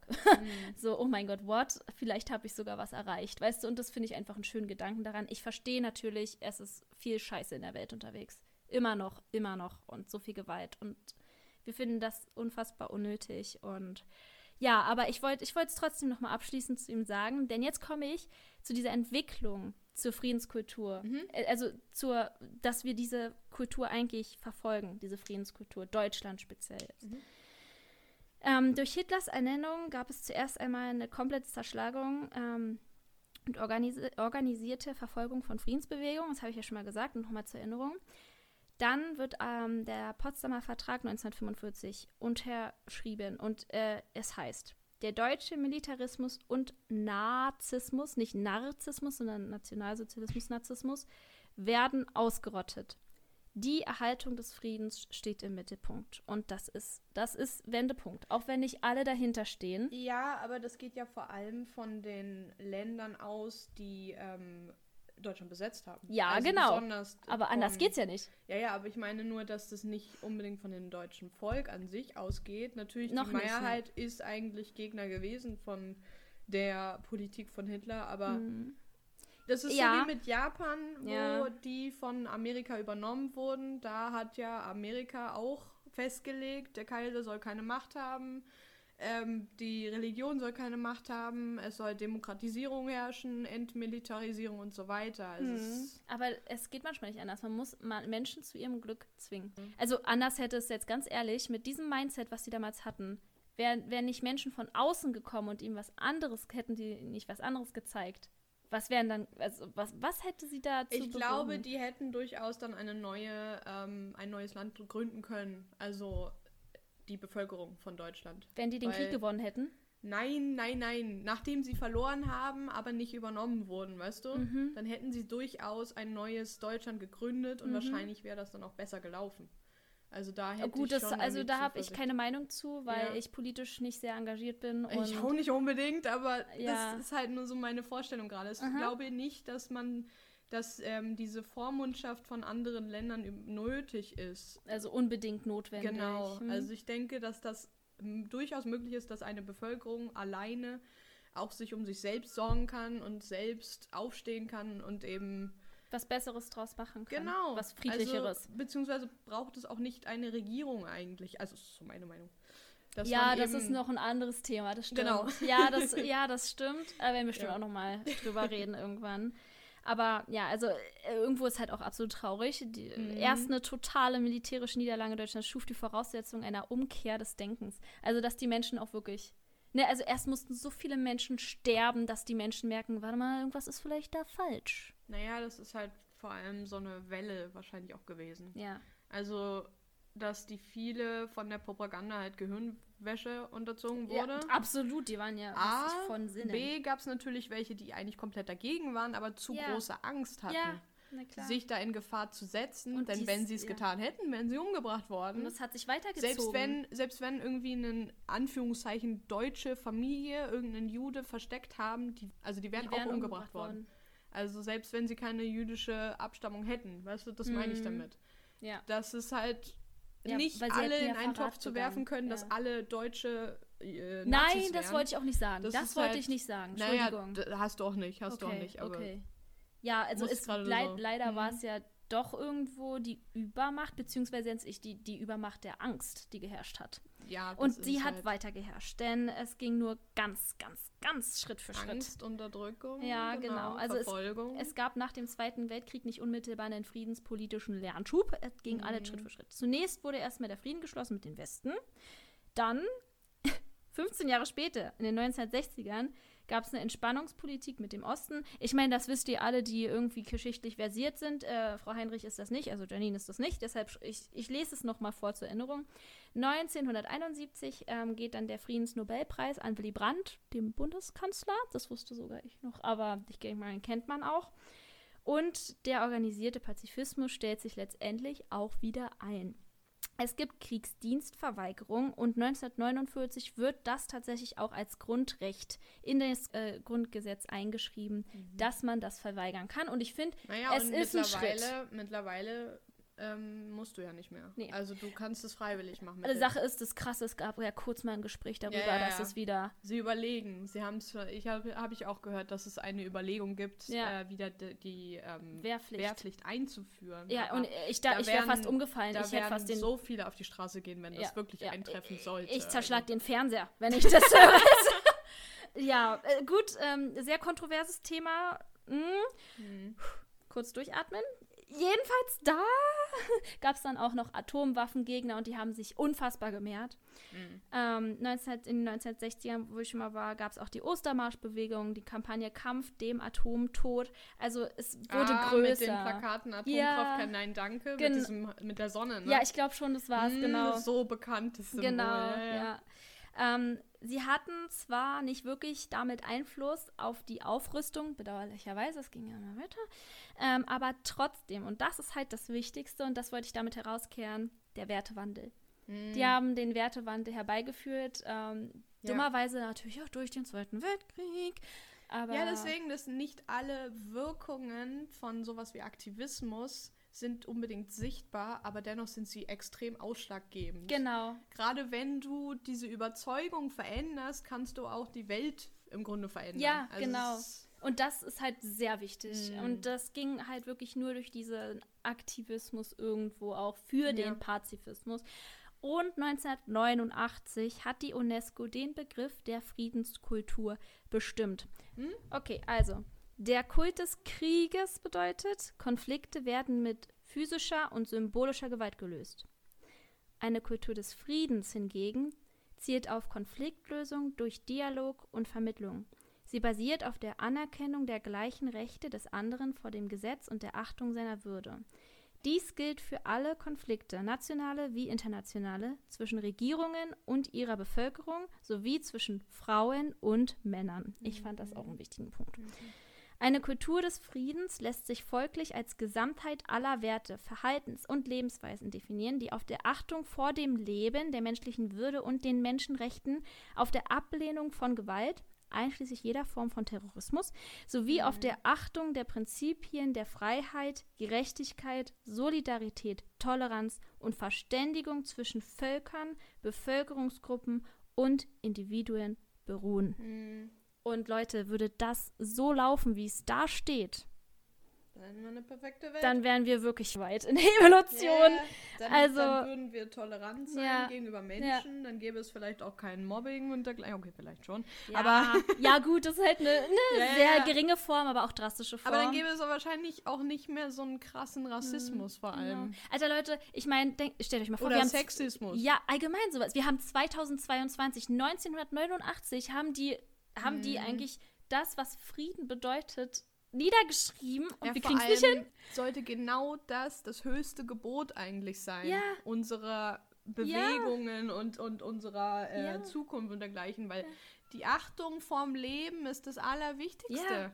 Und ich jedes finde auch Leben, jedes, Leben. ist wertvoll. Jedes Leben ist le lebenswert. Ja. Also es ja, einfach ein und Fakt. es ist so wichtig. das ist einfach, das kannst du wir nicht. leben nur einmal. Also gut, Und- es gibt Menschen, die denken, Und wir dann gibt nicht es aber- Menschen, die dann halt auf Seiten der Kriege sagen, jedes Mhm. Leiden sei bedeutungslos, wenn es um das Ziel geht. Das hat Mhm. Nietzsche übrigens gesagt. Ich habe auch ein Nietzsche-Zitat hier. Mhm. Ja, wirklich. Ja, aber der. Der ist ein ähm, extremer Befürworter des Krieges. das, also, ähm, ja, aber der hat den Staat kritisiert. okay. Und da würde ich jetzt nämlich auch zu kommen, nämlich Kriegspolitik. Na dann, Das, ist, das, wird aber, das wird aber ein bisschen lustig, wenn mein ähm, Okay. Autor ist damit etwas sarkastisch umgegangen. Also, Kriegspolitik. Wie die Politik Krieg verherrlicht, rechtfertigt und verharmlost. Die göttliche Eingebung. George W. Bush meinte im göttlichen Auftrag zu handeln, als er den Antiterrorkrieg führte. Der deutsche Divisionspfarrer Adolf Schettler motiviert Soldaten mit den Worten Der Soldat soll totschießen, soll dem Feind das Bajonett in die Rippen bohren, soll die sausende Klinge auf den Gegner schmettern. Das ist seine heilige Pflicht. Ja, das ist sein Gottesdienst. Das Recht des Stärkeren. Schwächere ah, Staaten. Darwinismus. Hm, sch- ja, genau. Sozialdarwinismus. Haben die erstmal schön Mhm. genutzt. Schwächere Staaten, die aus Machtgier unterworfen werden, werden als gefährliche Monster, barbarisch stilisiert, entmenschlicht, um Zuspruch der Bevölkerung zu bekommen. Mhm. Normale pa Manipulation der Bevölkerung. Und jetzt kommt's. Die Schönrederei, das hatte ich schon mal in der Schule. Das war, das ist schon krass. Schwer Mhm. verständliche Bürokratensprache wird auch als Tarnung genutzt oder halt sowas wie. Das ist typisch, ja. Kollateralschäden bedeutet in Wirklichkeit zivile Opfer höllischer Bombardements. Die Befriedung ist eigentlich ein Massaker. Die Umsiedlung ist die Vertreibung. Wie geil. Die außerordentliche Auslieferung. Verschleppung von Terrorverdächtigen in ausländische Foltergefängnisse. Und wir reden hier nur von Terrorverdächtigen. So, noch ähm, auch sehr, sehr schöner Begriff, was die äh, Politik da benutzt hat. Humanitäre Intervention Ist. ein mörder mörderischer Militäreinsatz unter Zivilisten. ähm, unter anderem Zivilisten. Ja. Und die, schlimmster Begriff überhaupt, das ist so irr, also dieser Begriff Okay. allein schon ist irr. Entlösung. Industrielle Vernichtung jüdischer Mitbürger. Heißt Entlösung. So haben sie es genannt. Also das sind wirklich Begriffe. Ja. Kollateralschäden, Befriedung, Ja. Umsiedlung. Das sind alles Begriffe, das haben die einfach so genannt damals. Das Ja, haben die einfach benutzt und die Menschen dachten, ach, das ist ja, das klingt ja alles ganz Naja, deswegen sagt man ja auch, Worte sind Macht. Also, Ja, absolut. weil, wenn, Lest Wittgenstein. genau, du kannst halt viel äh, verschleiern, dadurch, dass du irgendwelche schönen Worte in Anführungszeichen benutzt und Mhm. dann eben drumherum redest und somit deine eigentlichen Intentionen nicht frei offenlegst. Genau, absolut verbürgst und Und das ist das Furchtbarste ja, an Politikern vor allem. verharmlost. Wirklich, das ist also, ja. Also ich äh, finde ja. das, genau das finde ich das Furchtbarste an politischen Reden zum Beispiel oder Politikern an sich, Hm. dass die halt genau das ähm, ausnutzen, dass man halt solche schönen Worte verwendet, aber die Intentionen nicht wirklich, beziehungsweise Ja. nur so schwammig erkennbar Mhm. sind. Und damit ist man nie Aber sicher, was nie- wollen die eigentlich damit jetzt? Ja, ja, genau, oder sie lügen halt. Ja, sie lügen das, halt legit. Das ist halt wirklich ja, so. genau. Und dazu komme ich auch als letztes. Aber ich finde auch wichtig zu sagen, diese Anonymisierung. Mhm. Und dazu hat Stalin was gesagt. Äh, etwas drastisch, aber es stimmt. Ein Todesfall ist eine Tragödie. Eine Million Todesfälle sind Mhm. Statistik. Verstehst du? Ein Todesfall Mhm. kehrt man hervor. Man hat einen Namen, man hat ein Gesicht. Aber eine Million Todesfälle, Wird eine Million. Juden. Mhm. Die haben kein Gesicht. Und das ist diese Anonymisierung, verstehst du? Diese Unübersichtlichkeit, die Anonymität der Opfer. Man hat dadurch kein wirkliches Mitgefühl. Keine, man realisiert diese Grausamkeit Ja, nicht. ja, es ist so fern. Ja, man hat, Mhm. genau, man hat keine wirkliche Realität, die man darauf bezieht dann. Und zu guter Letzt Mhm. die Unterschlagung der Wahrheit. Mhm. Friedrich Nietzsche zitiere ich hiermit. Mhm. Der Staat lügt in allen Zungen des Guten und Bösen, und was er auch redet, er lügt. Und was er auch hat, gestohlen hat er's. Ach, auch in euch, ihr großen Seelen, raunt er seine düsteren Lügen. Und damit werde ich schließen. Was anderes habe ich dazu nicht zu sagen. Wow. Ich übergebe offiziell an Siggi. Ah ja, okay. Danke für eure offenen Ohren. Hallo lieben Leute, jetzt geht's über Philosophie. Also haben wir ja schon im Grunde ne, viel gehabt. Ja, es gab, es, man kann es halt nicht rauslassen. Man kann es halt nicht ganz rauslassen. Und ihr werdet wahrscheinlich auch viele Ähnlichkeiten mit äh, Janines Erzählungen finden, Mhm. in den Dingen, die ich jetzt erzählen werde. Sorry. Für heute, nein, kein Problem. Für heute habe ich tatsächlich einige Lektüren. Besonders fokussiere ich mich auf das eine Buch, Die Idee des Friedens und der Pazifismus von dem Philosophen Max Scheler. Und in dem Buch befasst er sich vor allem mit der Realisierung des ewigen Friedens und der Kriegsthematik vor allem. Soll Krieg sein oder ist ewiger Frieden möglich? Und stellt dabei besonders acht Hauptformen vor und auch vier Hauptfragen, die gestellt werden in Beziehung auf den ewigen Frieden. Für heute habe ich tatsächlich auch ein Interview vorbereitet. Wie, wie wir bereits angesprochen, habe ich nämlich zwei Freunde befragt, meine Radikaliskis, ähm, wie sie zum ewigen Frieden stehen, auch zur Gewalt und ähm, was ihre Meinung dazu ist. Natürlich werde ich Janine noch fragen, wenn die Fragen kommen. Ja. Und neben dem Buch habe ich auch, ähm, würde ich gerne die Theorie von Immanuel Kant vorstellen und Bertha von Suttner ein bisschen vorlesen. Ja, dann fange ich auch schon an. Ich bin gespannt. Die Idee des ewigen Friedens ist uralt. Zitat. Ist egal wo nachweisbar und tritt in immer neuen Formen auf. Ewiger Frieden wird läufig als hoher positiver Wert verstanden und, Zitat, sollte sein.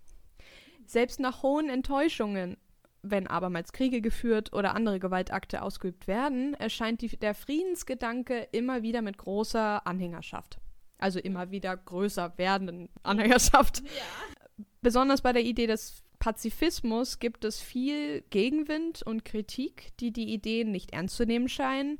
Die schwerwiegendste Frage ist womöglich, wie ernst zu nehmen ist die Idee des ewigen Friedens, die Jahrtausende überdauert hat und die nie verwirklicht werden konnte, die selbst heute noch eine Idee geblieben ist. Das fragt er sich in seinem Jahrhundert. Also ähm, das Buch ist von, also die zweite Auflage ist 1974. Mhm. Okay. Und in dem Zeitraum muss er wahrscheinlich geschrieben haben, also 1926 habe ich irgendwie in einer Zelle gelesen. Uhu. Ja. Uiuiui. Aber selbst heute kann man sich diese Frage natürlich auch stellen, Absolut, dass Pazifismus natürlich immer noch ein sehr weit entfernter Traum ist. Eine Idee. Eine Idee vor allem, ja. Dafür gibt es halt laut Scheler so einiges, was für die pazifistische Idee sprechen sollte.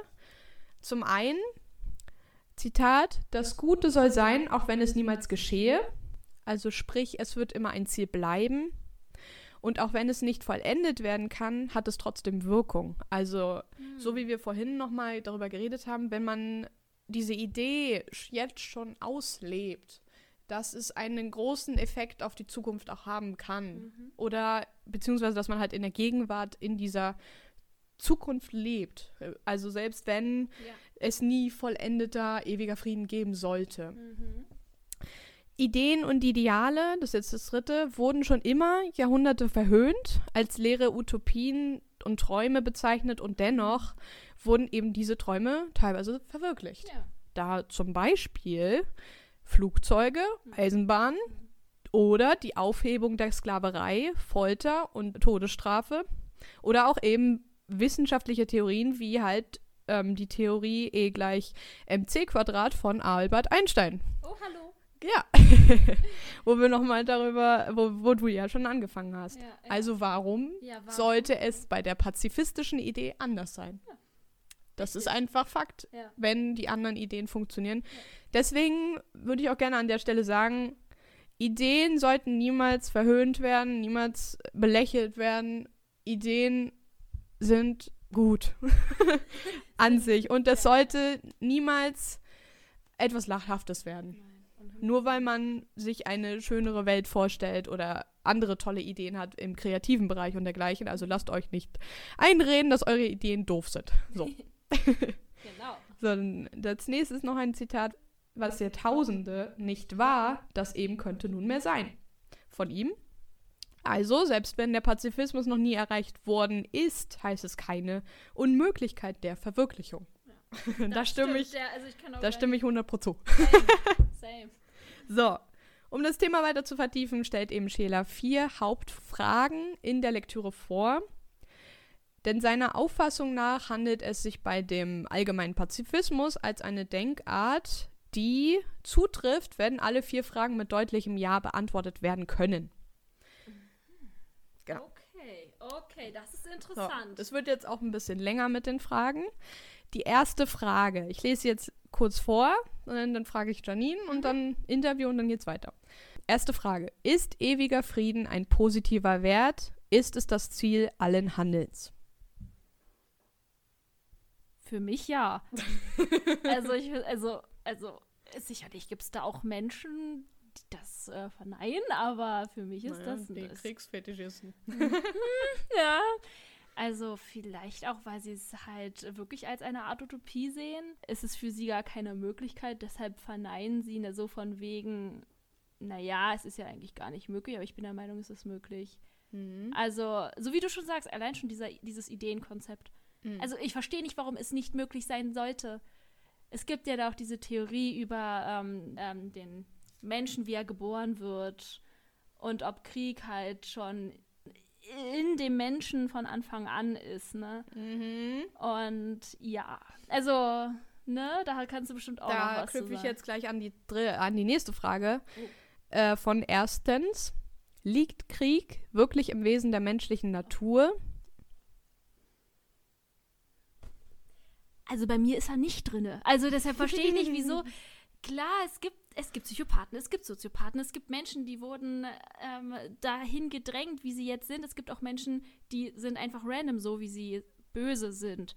Ja, aber ich verstehe nicht, wie man, wie man dafür, davon ausgehen könnte, dass der Mensch wirklich Grund auf böse geboren wird. Also ich nein, ich bin der Meinung, nein, nein, Mhm. so ist es nicht.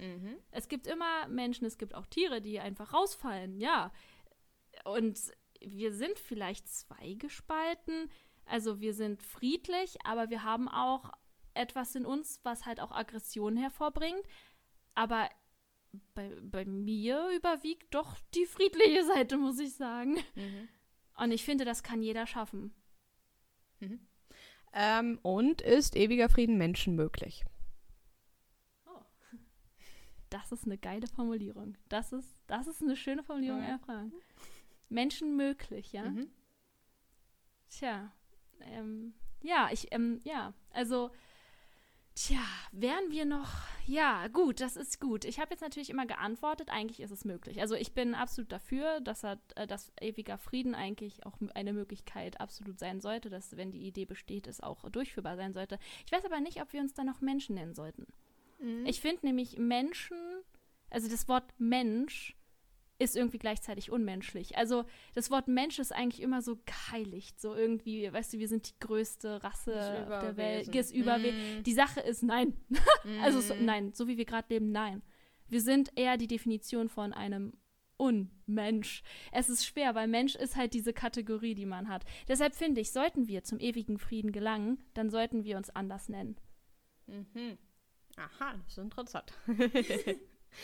okay, also ohne, ohne viel über Schelers These zu berichten, wie ich das hier, würde ich jetzt auch gerne kurz vorstellen. Ähm, ich denke ja, dass es ein positiver Wert ist, denn Fri wenn Frieden erreicht werden würde, dann würde auch die Achtung der Menschen, des Menschenlebens ähm, existieren, eher. Und ähm, auch die Schätzung und Toleranz dessen. Ähm, und liegt, liegt Krieg wirklich im Wesen der menschlichen Natur? Denke ich nein. Es ist eine Form der Gewalt. Und im Sinne dessen würde ich eher auf Sigmund Freud aufbauen, der halt äh, behauptet hat, dass jeder Mensch einen gewissen Aggressionszustand in sich trägt. Und ich bin der Überzeugung, dass das stimmt. Und in dem Sinne aber auch, ähm, dass jeder Mensch ähm, es besser oder schlechter kontrollieren kann und es auch irgendwo lernen muss, diesen Aggressionszustand ähm, zu kontrollieren. Beziehungsweise ähm, diesen Zustand nicht auf andere zu übertragen. Ja. Also, weil du kannst ja auch deine negative, negative Energie auf andere übertragen oder du bist halt gewaltvoll gegenüber anderen, Mhm. die es eigentlich nicht verdient haben und dergleichen. ja. Kinder. In dem Sinne würde ich nicht sagen, dass Krieg etwas Natürliches ist. Nein, um Gottes Willen.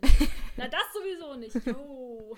Und ist ewiger Frieden Menschen möglich, würde ich eher verneinen, weil ähm, es immer Anspannungen geben wird zwischen Menschen.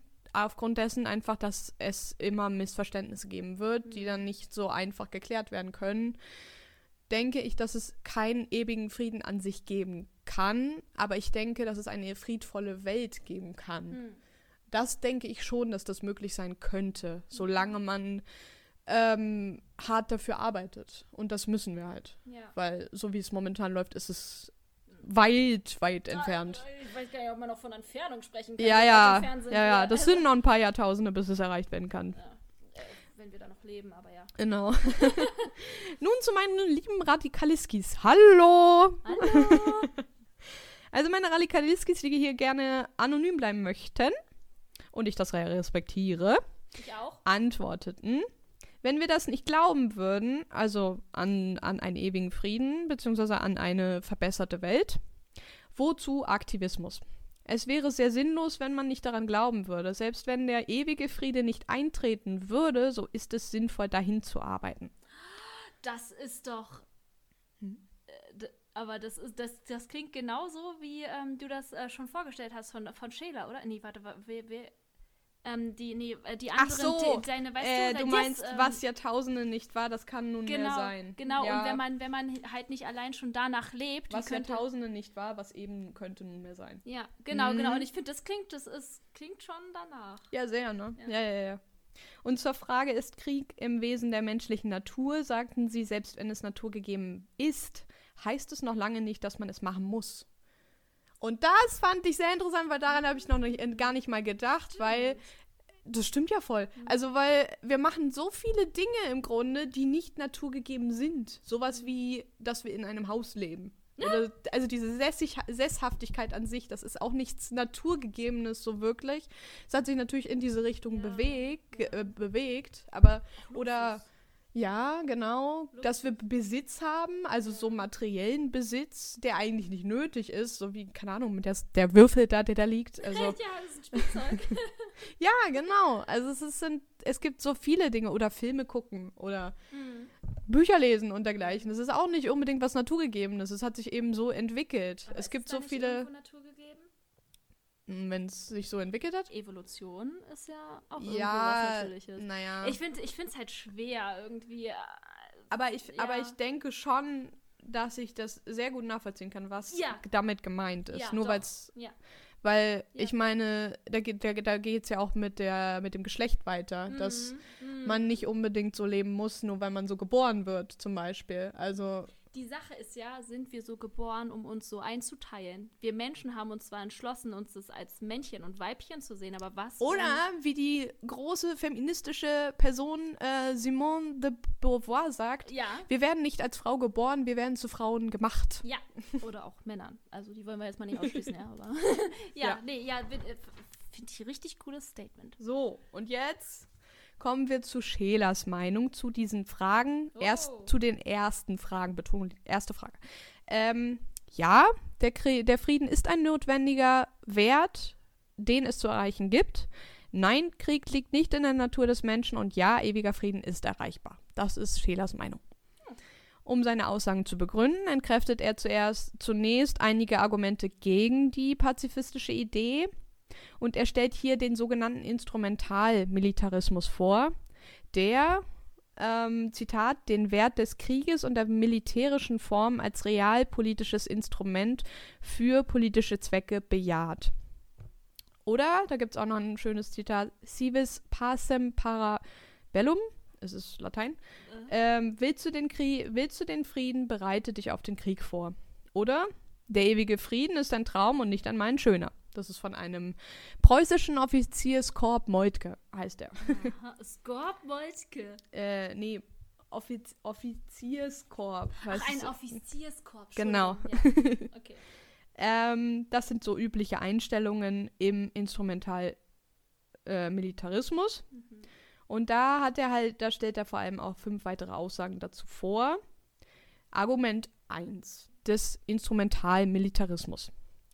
Krieg soll sein, um Heroenideale zu bilden. Menschen würden edle Tugenden wie Tapferkeit, Größe, Opfersinn, Ehre, Kühnheit und so weiter verlieren. Was sind, ich muss jetzt mal fragen, so blöd, ne? Hm? Was sind Herone-Ideale? Naja, große, starke Helden, Ach, wie die im Hero. Krieg. Herone. Heroisch. Her- Hero ja. ja, okay, Heronen. Ich kenne das Adjektiv.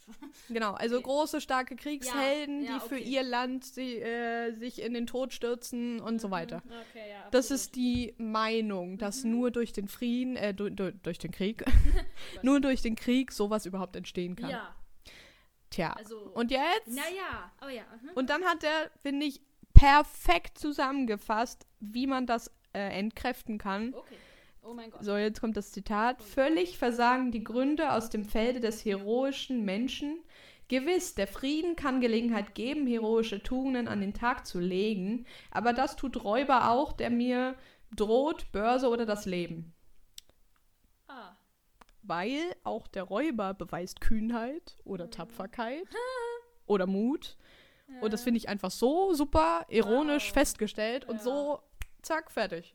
Und wir können gleich weitergehen. Stimmt. So. Okay, ja. Also, er stellt fest, Heroismus, also Heldentugenden, ist nicht an den Krieg gebunden. Und als Gegensatz stellt er da halt zum Kriegsheroismus zum Beispiel den Friedensheroismus vor, also die Vertreter der Nichtgewalt, die heroisch sind. Ja. Zum Beispiel Ja. Buddha, Buddhas Heroismus oder christlicher Hero Heroismus, wer das Schwert nimmt, soll durch das Schwert umkommen. Uh. Oder eben Gandhi oder Ja. Weißt du, diese Ja. Individuen, die eben ähm, nicht Gewalt anwenden und dadurch halt Heroen sind. Helden. Genau. Dann gibt es auch den Heroismus der, der Arbeit, zum Mhm. Beispiel bei lebensgefährlicher, ehrenvoller Berufen wie Polizei, Feuerwehr oder Krankenpflege. Das ist auch Heroismus. Nicht Weil das Bergarbeiter zum Beispiel. Zum Beispiel sowas? Bergarbeiter, Ja. das ist also solche Berufe, die Mhm, lebensgefährlich sind, genau. Weil Polizei, okay, da kann man jetzt drüber streiten, ob Polizei so toll ist, aber Ja, doch. Ja, Aber also es, es ist ein Beruf, an dem ist- man schon Waffen tragen muss. Und ich finde, das sagt schon einiges. Ja, ja, naja, vor allem, es gibt schon Momente, wo Polizisten halt auch ihr Leben aufs Spiel setzen Ja, für ja, kenn die Sicherheit von jemanden. anderen. Also Ja. So. Und schon in der. Friedensheroismus, Ja, Heroismus der. Arbeit, stiller, geräuschloser Heroismus des alltäglichen Lebens, sagt er noch. Aha. Und das wäre das Sein und am Leben zu sein an sich sozusagen. Also, dass Ah. das du zu schätzen zu wissen, finde ich, ist schon mal genau heroisch. oder dass du halt im Alltag, keine Ahnung, Menschen hilfst und, und Mhm. halt Ah, okay.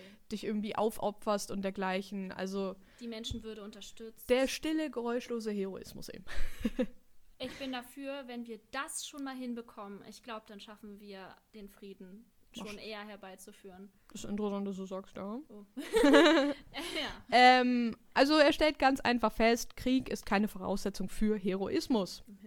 Zumal der Held an sich, der Gütige, der Heilige, ein Mensch mit großem Herzen darstellt und nicht mit Krieg in Verbindung gebracht werden muss. Oft sind es die Gelehrten oder Intellektuellen, die eher als Vorbild gebraucht werden als Kriegsheroen. Also da, Ah, das meint er, stimmt. dass ähm, Lehrer eher etwas über Ar- Aristoteles oder Platon vorstellen, als Ja. über irgendeinen Heroen.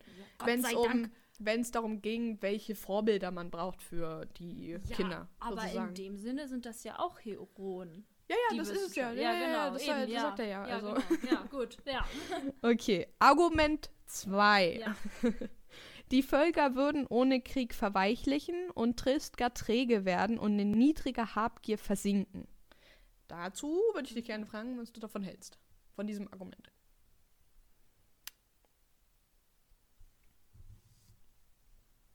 Ich dachte zuerst, ich habe mich verhört. Äh, What the fuck? Warum? nee, äh, ja, ich halte gar nichts davon.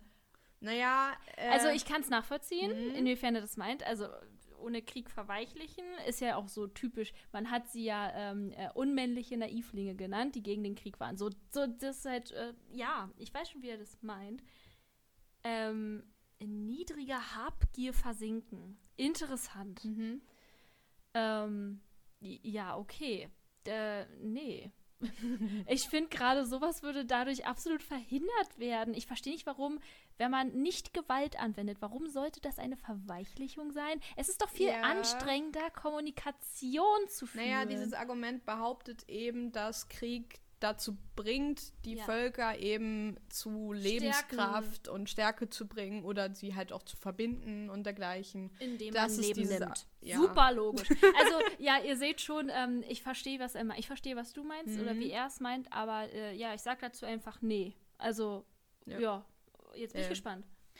Ähm, Interview, intra, also Radikaliskis wieder. Die angeborene Neugier des Menschen trägt sehr viel mehr zu einer Weiterentwicklung des bei als Krieg.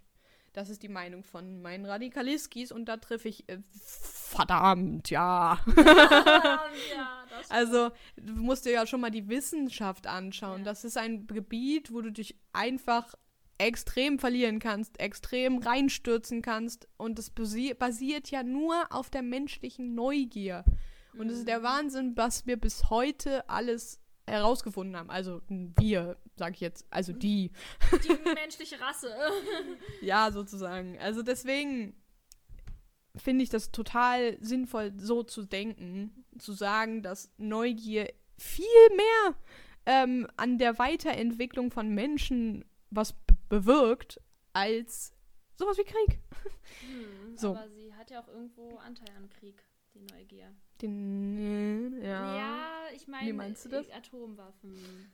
Ach so, wenn die gebaut werden, meinst du? Ja, also überhaupt diese, ich meine, früher wo, wurde mit Speeren gekämpft. Aber ich glaube, bei Atomwaffen, ich könnte mir gut vorstellen, dass es nicht unbedingt diese Idee von so einer Atomwaffe gegeben hat, sondern dass man irgendwann halt bestimmte Dinge herausgefunden hat, die dann aber zugunsten der Gewalt wurden. benutzt hat, ja. Okay. Also, dass man ja. irgendwann herausgefunden hat, aha, so können wir eine Waffe bauen damit. Mhm. Du, so wie mit Pistolen. Also auch irgendwo trotzdem Neugier, ja. leider. Und dann, naja, dann hat der Krieg wieder. Also, Ja. Dazu schreibt er halt, es ist Unsinn zu glauben, Krieg und Mili also das habe ich jetzt selber geschrieben so. Ah, okay. Es ist Unsinn zu glauben, Krieg und militärische Tugenden würden die Völker kräftigen, denn es gibt so viel mehr, was Völker bewegt, wie Sport, der Kampf gegen Gesellschaftserkrankungen oder das Schaffen einer guten Volkspolitik oder eben gute Wohn- und Arbeitsbedingungen. Also mehr. Das Gewährleisten einer guten Gesellschaft und eben das Gewährleisten eines guten Lebens Mhm. ist durchaus viel bewegender für Völker als sowas wie Krieg. Sollte, ja, ja. Argument 3. Ja. Die erzieherische Kraft der allgemeinen Dienstpflicht. Dazu braucht es nicht viel zu sagen, als so hoch ihre erzieherische Macht ist, so könnte auch sie durch ein Arbeitsjahr oder Sport und so weiter ersetzt werden. Stimme ich hundertprozentig zu. ja. Also dieses Argument ist so banal wie sonst was. und ich meine, das hat er ja auch in einem Satz Ja. zusammenfassen können. Ja, Fertig. das stimmt. Und dann ist er wirklich gleich. man noch gar nicht mehr zu sagen. Ja, ja, mehr nicht. Das ist so. Argument 4. Das ist ein bisschen interessanter. Äh, Krieg ist bedeutsam für die Kultur durch Überzwingen alter Kulturen und alter Machtstrukturen beziehungsweise sogenannter Großfamilien, die eben durch Krieg sterben. Ähm, Mithilfe von Kriegsführung sollen Völker höhere Kulturen erreichen. Zitat, ohne Krieg keine Kultur, ohne Krieg auch kein höherer Kulturfortschritt.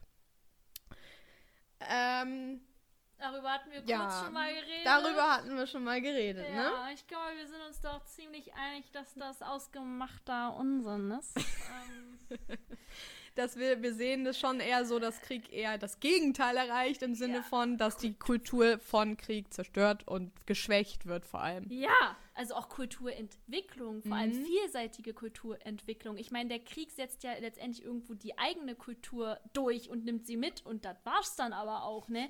Also und zerstört die andere Kultur. Also ja, nee, Ja, genau, äh, das ja. ist es halt. Diese Kulturenvielfalt wird total vernichtet dadurch, dass es diese Kriege gibt und dadurch, dass eben diese Kulturen von den Verliererseiten ähm, so dermaßen geschwächt werden, dass es bis heute irgendwie nicht so viel ist. Das haben wir ja sogar in Anlehnung zu der amerikanischen Folge, ähm, haben wir das ja auch festgestellt, dass durch diese ganzen Kriege und ähm, Ausrottungen von indigenen Kulturen in Amerika es heutzutage für die Verbliebenen sehr, sehr schwer ist, diese Kultur noch am Leben zu halten. Mal ganz zu schweigen von den Maya. Mhm. Die fast gar nicht existieren mehr. Ja, Ja. die Sprache ist einfach alles weg und Mhm. es ist so eine krasse Kultur eigentlich gewesen. Also man findet schon noch was, aber jedes Mal werden mehr Fragen aufgeworfen. Und da ist, da ist, da sind die Kriege eines der Ursachen Ja. von dieser Schwächung dieser Kulturen. eines der größten Ursachen. Ja. Also Gewalt und Krieg und Verfolgung. Es und, kommt ja, natürlich ja. auch die, die Unterdrückung bzw. die Missionarsaktion Ja. dazu. Das ist auch Mhm. eine Form Das- von Gewalt. Und eine Kulturvernichtung, weil ja eine andere Kultur aufgedrängt wird, eine Mhm. andere Religion. Also ja, nee, äh, ja, also what So. the hell. Und jetzt ja. spricht halt Scheler nochmal darüber, dass Okay. er stimmt in dem Sinne zu, dass höhere Kulturen wachsen konnten, beziehungsweise entstehen konnten durch Krieg. Mhm. Er denkt dennoch, dass höhere Kulturen nicht zwingend immerzu vom Krieg abhängen müssen Mhm. und sich auch außerhalb dessen weiterentwickeln können. Ja, okay. Äh, zusätzlich haben moderne Kriege fast eine Kultur zerstört als aufgebaut, Mhm. sowohl bei Siegern als auch bei Besiegten. Aha. Das heißt, im Umkehrschluss, Kriege schwächen die Kultur. Gut. Stimmen wir zu. Argument 5. Oh! Krieg soll mehr geeint als getrennt haben. Ein Teil von jener Kraft, die stets das Böse will und stets das Gute schafft. Zitat. Das ist ein wunderschöner Reim, muss ich jetzt mal sagen, aber mehr auch nicht. Mehr auch nicht, sehr schön, dass du es sagst. äh, ja, so. Ich Gut. glaube, mehr brauche ich gar nicht dazu sagen. Also, es wird halt gesagt, Krieg bringt Völker näher zusammen, indem er für Kriegshelden, in Anlehnung auf Argument 1, ähm, f- äh, bringt, als Vorbilder sorgt und Kriegserinnerungen sich als einender Mythos, Zitat, anbieten.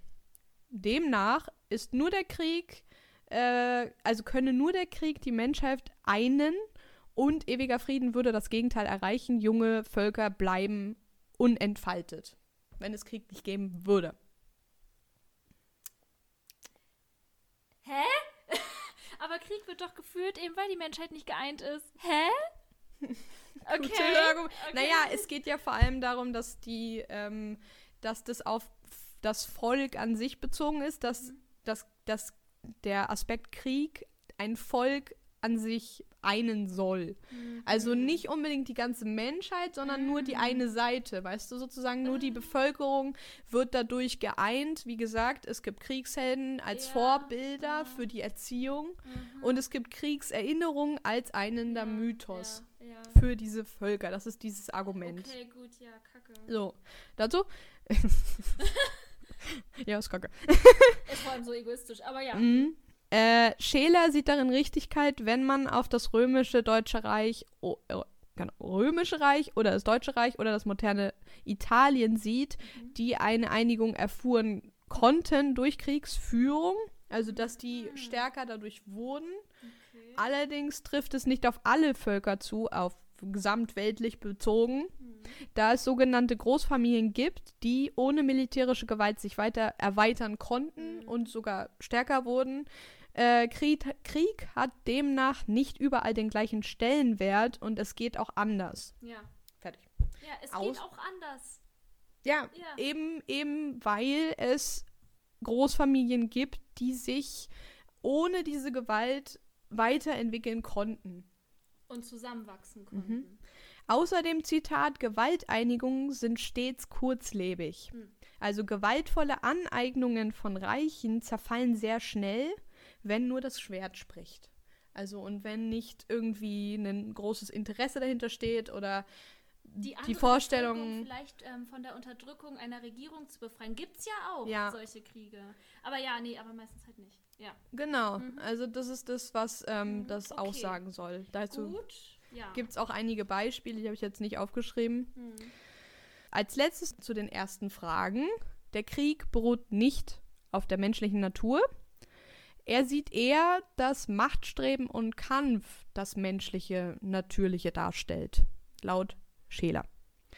Ähm, das sehen interessanterweise auch die Radikaliskis. Hm. Das sehe ich auch mit Ja. dem Spruch von Freud, dass der Aggressionszustand in jedem von uns steckt. Genau, wir sind halt irgendwie zwei.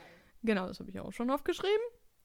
Und dieser, dieses Machtstreben äußert sich zum Beispiel gegenüber Göttern, anderen Menschen und Gewalt dessen oder gegenüber organischen bzw. anorganischen Stoffen.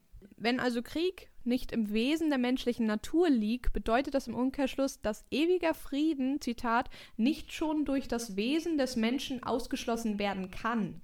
Die Menschheit war bewiesenerweise Jahrtausende lang in der Lage, ohne Krieg und Staat zu leben.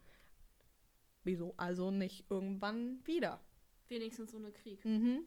So, zweite Frage. Also wir haben jetzt die ersten Fragen durch. Ja, jetzt ja. kommen wir zu Fragen 2. Also wir haben die erste, die, die erste Kategorie. Fragen-Kategorie. Gibt es bereits eine stufenweise Entwicklung für das Friedenerscheinen? Ist es in der Geschichte nachweisbar? hm. Kann mir jetzt alle das vorwissen, Leute. Dann kannst du ja erstmal die erste Antwort geben. Also denkst du, es gibt stufenweise Entwicklungen für das Friedenserreichen? Im Grunde kannst du es ja sehr gut sagen durch das, was du erzählt hast. Also ich bin tatsächlich der Meinung, ja. Ich Mhm. bin der Meinung, wir versuchen es eindeutig doller als ähm, früher und wir haben vielleicht gerade mal zwei von drei Milliarden Stufen geschafft, aber es gibt eine stufenweise Entwicklung. Und es kann sein, dass wir gerade wieder eine Stufe runtergehen, aber, ähm, aber ja, also we- wenn ich mir das jetzt nochmal anschauen würde, nochmal einen Überblick äh, geben würde, würde ich zur heutigen Entwicklung, wenn wir uns nur zwei Jahrhunderte ansch anschauen, schon sagen, ja. Mhm. Dazu Scheler? Sehr wahrscheinlich ja. Es ist allerdings sehr schwierig festzustellen, da die Weltgeschichte nicht einfach einheitlich und klar sichtbar ist. Gerade weil es ähm, auch nicht unbedingt man sagen kann, dass es den einen Menschen gibt. Es gibt Mhm. natürlich auch mehrere verschiedene Unterschiede aufgrund der Hautfarbe, aufgrund der Kultur, aufgrund der Geografie. Also Genau. das ist halt ein großer Aspekt. Auch die Evolution hat keine klare Richtung. Ja. Ja. Deswegen ist es schwer festzustellen. Darf ich dazu eine Anekdote sagen? Ja, kannst du? Ähm, weil, weil das gerade so gut passt. Ähm, Mhm. Ich habe äh, ich hab das Thema auf äh, Arbeit in meinem Praktikum auch äh, kurz angesprochen. Mhm. Mein Chef meinte, er hat da mal etwas gelesen. Oh, er hat gelesen. Ja, mein Chef liest.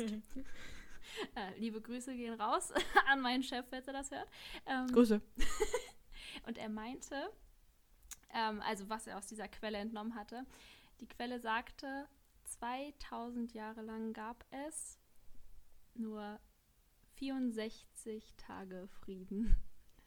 Also das war eine analytische Quelle und Mhm. ähm, ich, also man kann, andere Analysen würden zu anderen Ergebnissen kommen, ne? aber allein die Vorstellung ist insane. Mhm. Ja, wollte ich nur kurz an, angeben. Ja.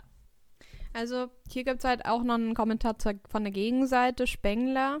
Also Herr Spengler geht davon aus, dass kriegswillige und friedenswillige Epochen immer wiederkehren in verschiedenen Kulturen. Und gleichzeitig schließt er den ewigen Frieden dadurch aus, weil es immer wieder, Ah, immer wieder und immer wieder in diesem Teufelskreis existiert sozusagen. Ja. Und Ah. Scheler sagt halt, Krieg als gewalttätige Lösung der Interessenkonflikte muss verschwinden, damit eben dieser Kreis gebrochen werden Ja. kann. Mhm. Also natürlich ist es eine Art von Gewalt und es wird immer andere Arten von Gewalt geben, Mhm. ähm, solange wir existieren wahrscheinlich auch. Aber das kann einiges bewirken, wenn Krieg als gewalttätige Lösung verschwinden würde. Mhm. Denn es ist anzunehmen, dass die Größe der Gewalt wachsen wird mit jedem neuen Krieg, mit neuen Waffen, mit neuen Gewaltmethoden, in Klammern. Ähm, ewiger Friede ist nicht in absehbarer Zeit zu erwarten, so Scheler über seine Gegenwart. Auch zu unserer Gegenwart kann man das Gleiche behaupten, vielmehr hat es den Einschein, als wenn wir vom Dritten Weltkrieg nicht weit, weit entfernt wären. Das ist natürlich eine Meinung, die wahrscheinlich auch durch die ganzen ähm, Berichterstattungen Ja. geprägt ist, die überwiegend negativ sind. Also überwiegend hast du ein apokalyptisches Gefühl, wenn du die Zeitung aufschlägst. Oder auch Nachrichten schaust. Ja. Ja. Also es ist halt einfach so, Frieden ist langweilig. So wird es dargestellt. Ich meine, das ist Kacke. Aber ja. naja, es ist ja nicht unbedingt so dargestellt, aber ich denke, Ne? es interessieren Menschen sich eher ja, halt für das größere Negative. Also Mhm. weil es halt schon extrem negative Dinge gibt, Mhm. aber nicht extrem gute Dinge. Das ist vielleicht der ja, Aspekt. So, ja, wir haben nur den, einige, ah, ja, den einen Höhepunkt. Mm. Also so wirkt es zumindest. den einen Tiefpunkt, ja. Dennoch geht Scheler von einer hohen Wahrscheinlichkeit vom ewigen Frieden aus, auf der menschlichen Evolution begründet. Man kann es jedoch nicht wissen, ob und wann ewiger Frieden eintritt. Es hilft nur daran zu glauben im religiösen und metaphysischen Sinne. Also das ist ja wieder in Anlehnung Ah. zu den Radikaleskis, Ja. die sagen, ähm, wenn wir nicht daran glauben würden, wäre alles sinnlos. Ja. Was sie tun im Ja. Aktivismus. Ja. So, jetzt Oh. sind wir zu den dritten Fragen. Wir haben jetzt eins und zwei hinter uns. Dritten Fragen. Okay. Ist die momentane Menschen Menschheit schon in der Lage, in den ewigen Frieden eintreten zu können? Nein, Nein. du auch nein. ja, ja. Okay. Äh, ich denke, es gibt jedoch me eine Menge Potenzial, Mhm. aber dennoch kann es so, wie die Menschheit gegenwärtig ist, nicht erreicht werden. Punkt. Ja. Also nein und ja an Willst du noch was sagen dazu, oder? äh, nee, das hast du gut Okay, zusammengefasst. alles klar. Ich bin fertig. also, Scheler sagt auch nein Ja. in seiner Gegenwart. Er Ah. lebt ja natürlich vor uns, Mhm. also es ist ein bisschen 50 anders. Jahre war Mhm. ungefähr. Ja, nee, noch länger. Scheiße. Äh, ja, über Fast 100 50. Jahre. Irgendwie so, ja, ja, ja. Ja, so. Krieg ist zwar kein Naturereignis, wie er ja festgestellt hat, also es beruht nicht auf menschlicher Natur, Ja, tritt aber umso wahrscheinlicher auf, je mehr Spannungen existieren. Mhm. Dem stimme ich auch sehr zu. Oder je mehr angestautes oder ungelöste Konflikte existieren. Also das sehe ich so, das habe ich mir so aufgeschrieben. Okay, ja. Unterschiedliche Interessen und der Gier nach Macht halt koexistieren. Dadurch entstehen Kriege. Mhm. Äh, Kriege können, so Scheler, mit guter Politik der in Anführungszeichen Führer von Völkern vermieden werden. Da bin ich ein bisschen, da bin ich nicht so unbedingt zustimmend, weil so wie Hannah Arendt Mhm. feststellte, dass Menschen nie gänzlich frei sein können, wenn es immer Regierungen bzw. in Anführungszeichen Führer gibt, Mhm. denke ich, der ewige Frieden kann ebenfalls nicht mit guten Führens, Zitat, nicht erreicht werden, weil die Menschen nicht auch gänzlich frei sind. Mhm. Kann auch kein gänzlicher Frieden eintreten. Das Anek- denke ich. Ja, da muss, ich, da muss ich jetzt mal eine Anekdote an Foucault Mhm. geben. Der meinte ja auch, es gibt keinen außerhalb der Macht, Es gibt keinen außerhalb der Macht. solange es eine Staatsmacht gibt. Ah, okay. Verstehst du? Also es ist halt das Gleiche. Man Ja. kann nie wirklich frei sein, selbst wenn man ein Freiheitsgefühl hat. So wirklich nicht. Ich meine, wir Mhm. müssen uns immer danach richten, was uns die Regierung vorgibt. Es gibt Le- Gesetze, also man die kann wir auch, halt, ja. ja. es gibt Gesetze, die wir einhalten müssen, Ja. ansonsten landest du im Knast. Genau, oder irgendwo anders. Ich meine- Im schlimmsten Fall unter der Erde. Die meisten Gesetze gibt, sind ja auch legitim, wie du sollst nicht töten oder so. Also das ist schon ganz nice, ja. Da würden sie sich selbst widersprechen. ja. Sonst ja. Das wäre auch schon zu, Fra zu den Fragen 3. Frage 4. Pazifismus an sich ist nichts Einheitliches. Es gibt verschiedene Formen des Pazifismus und dazu stellt ähm, Scheler acht Hauptformen vor. Heroisch, individualistischer Pazifismus, Aha. christlicher Pazifismus, ökonomisch, liberaler Pazifismus des Freiheitsgedankens, also das ist halt der freie Markt. Okay. Das ist deren Sinn vom Pazifismus. Okay, interessant. Juristischer oder Rechtspazifismus. Halbpazifismus des Kommunismus und Sozialismus. Schrägstrich Marxismus. Ah, das ist aber fast ein bisschen. Okay, ja. Mhm. weiter, Entschuldigung, ja. Da komme ich auch noch zu. Mhm. Ähm, imperialistischer Weltreichspazifismus, der eine zentrale Regierung über die ganze Welt vorsieht. Oh, Das ist natürlich völliger Quatsch. ja no game, no life. Bürgerpazifismus und Kulturpazifismus. Oh, oh, Kulturpa Sag mir bitte, du hast Kulturpazifismus. Nein, leider nicht. I'm so sorry.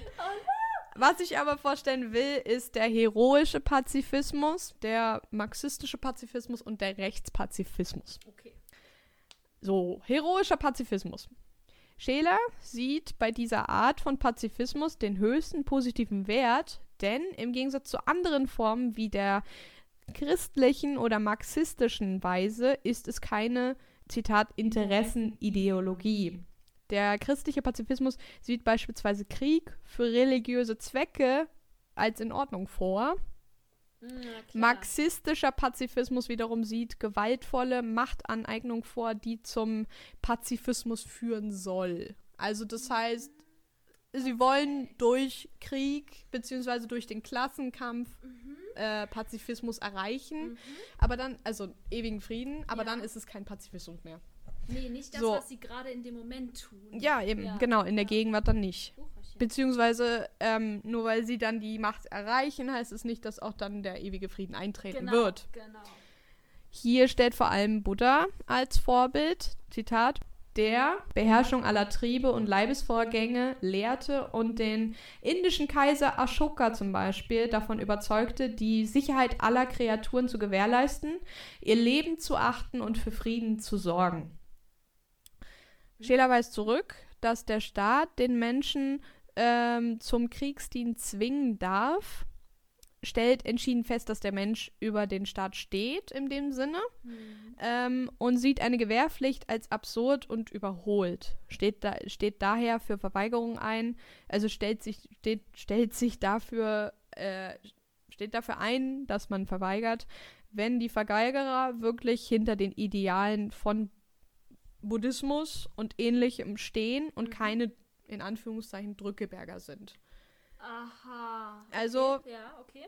deswegen meinte er auch, verweigerten alle den Kriegsdienst, so gäbe es sicher keinen Krieg mehr.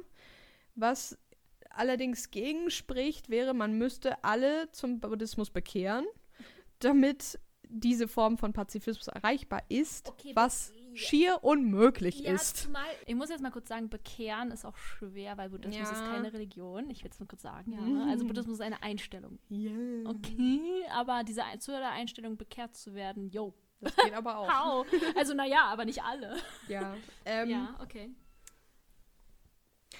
Warum also nicht Orden gründen für Kriegsdienstverweigerer und Propaganda führen im Sinne dessen? Da mhm. sagt er, wegen den, in Anführungszeichen, Drückebergern, also den Menschen, die nicht wirklich an der pazifistischen Idee an sich Interesse haben, ja. sondern lediglich den Krieg, genau, die Wehrpflicht halt nicht eingehen wollen. Was ja nicht unbedingt falsch ist, finde ich. Ja wenn du in Anführungszeichen Drückeberger vom Krieg bist, weil Bro, das ist ein gutes Recht. Ja. So, oder Sis. So leben zu wollen, finde ich, ist ein gutes Recht, ja. Ja, ja, ja. Also es ist halt ein bisschen zynisch von ihm zu ja. sagen, dass das dann Drückeberger ja. sind, aber ich verstehe, was er meint, mhm. dass halt ähm, diese, diese Orden, die dann gegründet werden würden, sehr schwach wären, weil die Hälfte eben nicht dahinter steht. Genau, sie stehen ja nur hinter sich selbst dann letztendlich, ja. Hm? Ähm, man, nur kann dadurch kein fundierter Orden gegründet werden, wenn die Hälfte der Teilnehmer halt keine Überzeugung haben oder dahinter stehen. Genau. So. Das zu dem heroischen Pazifismus. Kurz Anekdote über den marxistischen äh, bzw. kommunistischen Pazifismus. Ah. Zitat: Um Frieden zu haben, muss man sich zum Kriege rüsten. Also, Sie sind der Meinung, Krieg oder Revolution führt zu einem ewigen Frieden. Im Marxismus muss vor allem der Klassenkampf beendet werden. Das wäre die Voraussetzung für den ewigen Frieden. Und in dem Sinne ist es nicht unbedingt ein Pazifismus, weil sie eben Gewalt in Kauf nehmen, um diesen Frieden erreichen zu können. Ja, also nee, ja, ein Pazifismus ist irgendwo ein Zustand, den man hat und nicht, man kann, kann nicht pazifistisch sein, wenn man den Zustand erst erreichen will. Also Weißt ja, du, also ja. es ist halt, ja, okay. Ja. Auch, zumal, ja. zumal das eher Instrument, instrumentalisierend genau. ist, diese pazifistische Idee dafür zu verwenden. Äh, also um halt, ja genau, so im Sinne. Ähm, kommen wir zum juristischen oder Rechtspazifismus. Hm, Hier sieht man ein vom Staat positiv gesetztes Recht vor, ah. im Äquivalenz zu dem, Zitat, im Vernunft und Herz der Menschen eingeschriebenes Recht. Also, was du, was man als Mensch als richtig, also rechtsrichtig versteht, sozusagen. Mhm. So solche Dinge wie, du sollst halt nicht jemanden töten, du sollst nicht stehlen und dergleichen. So soll es funktionieren, dass es halt einen Rechtsstaat gibt, mhm. der halt vor allem vorsieht, dass es einen ähm, über alles stehenden Gerichtshof geben soll und der dann mit festgesetzten Normen über staatliche Konflikte entscheiden und sie schlichten soll. Also den Staat in einen Rechtsstaat umwandeln. Das ist dann wiederum, also meiner Meinung nach finde ich das auch recht schwierig, weil, wie wir alle wissen, Gericht und also besonders Gesetze, Gerichte und ähm, Gerichtsverhandlungen und dergleichen kann man auch so, wie man will, formen und ausnutzen und so, wie man will, Gesetze drehen. Das ist wieder auch, und es ist wieder auch eine Art von Gewalt, Ja. wenn man es so nimmt. Ja. Ja. Muss ich dir zustimmen. Da komme ich nämlich jetzt zu Immanuel Kant, weil der war einer der Vertreter von Rechtspazifismus. Der hat nämlich n- 1795 ein Werk zum ewigen Frieden, heißt es, verfasst.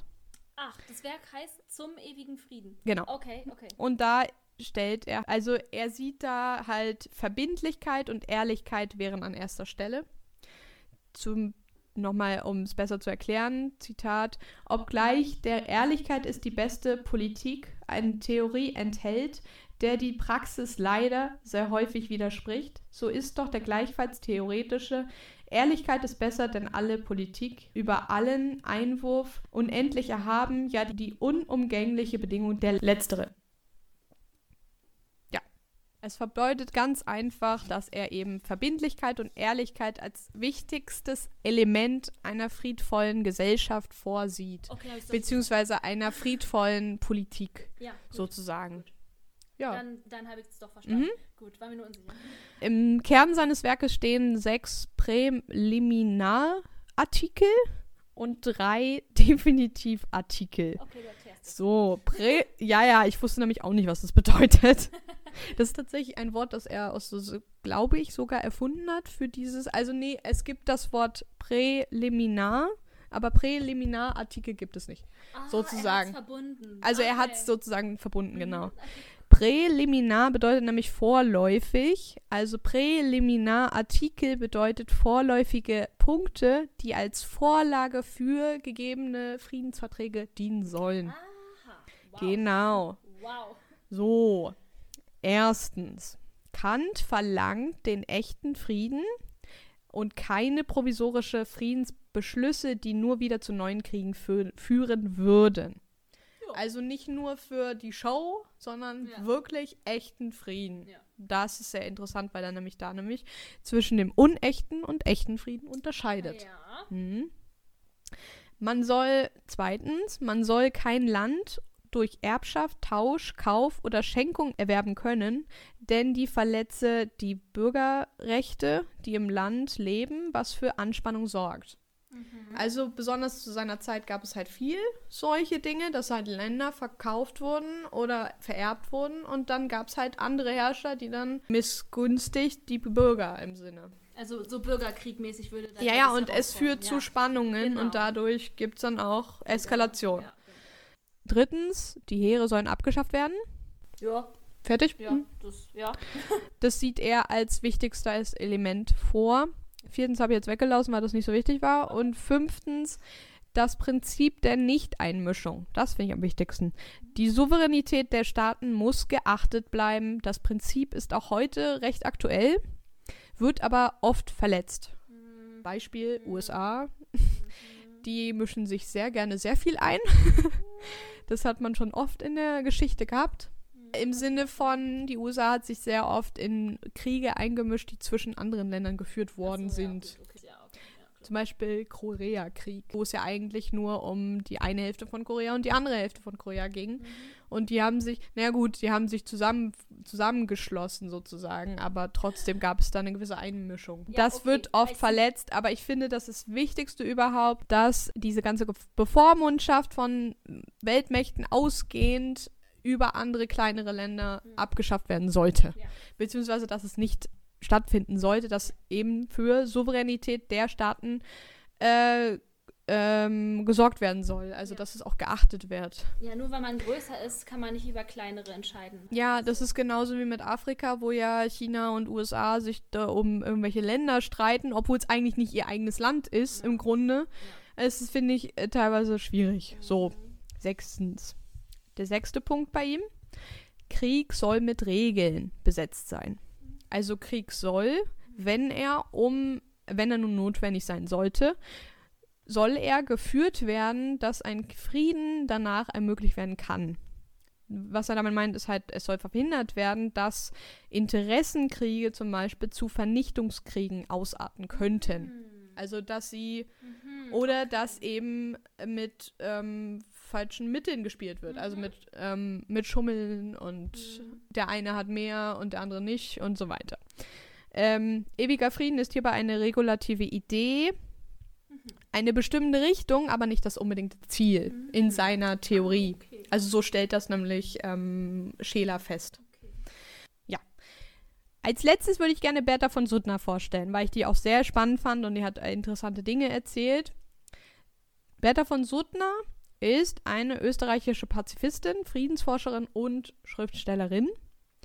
Die hat von 1843 bis 1914 gelebt und das Spannendste überhaupt, 1905 wurde sie als erste Frau mit dem Friedensnobelpreis geehrt, ausgezeichnet.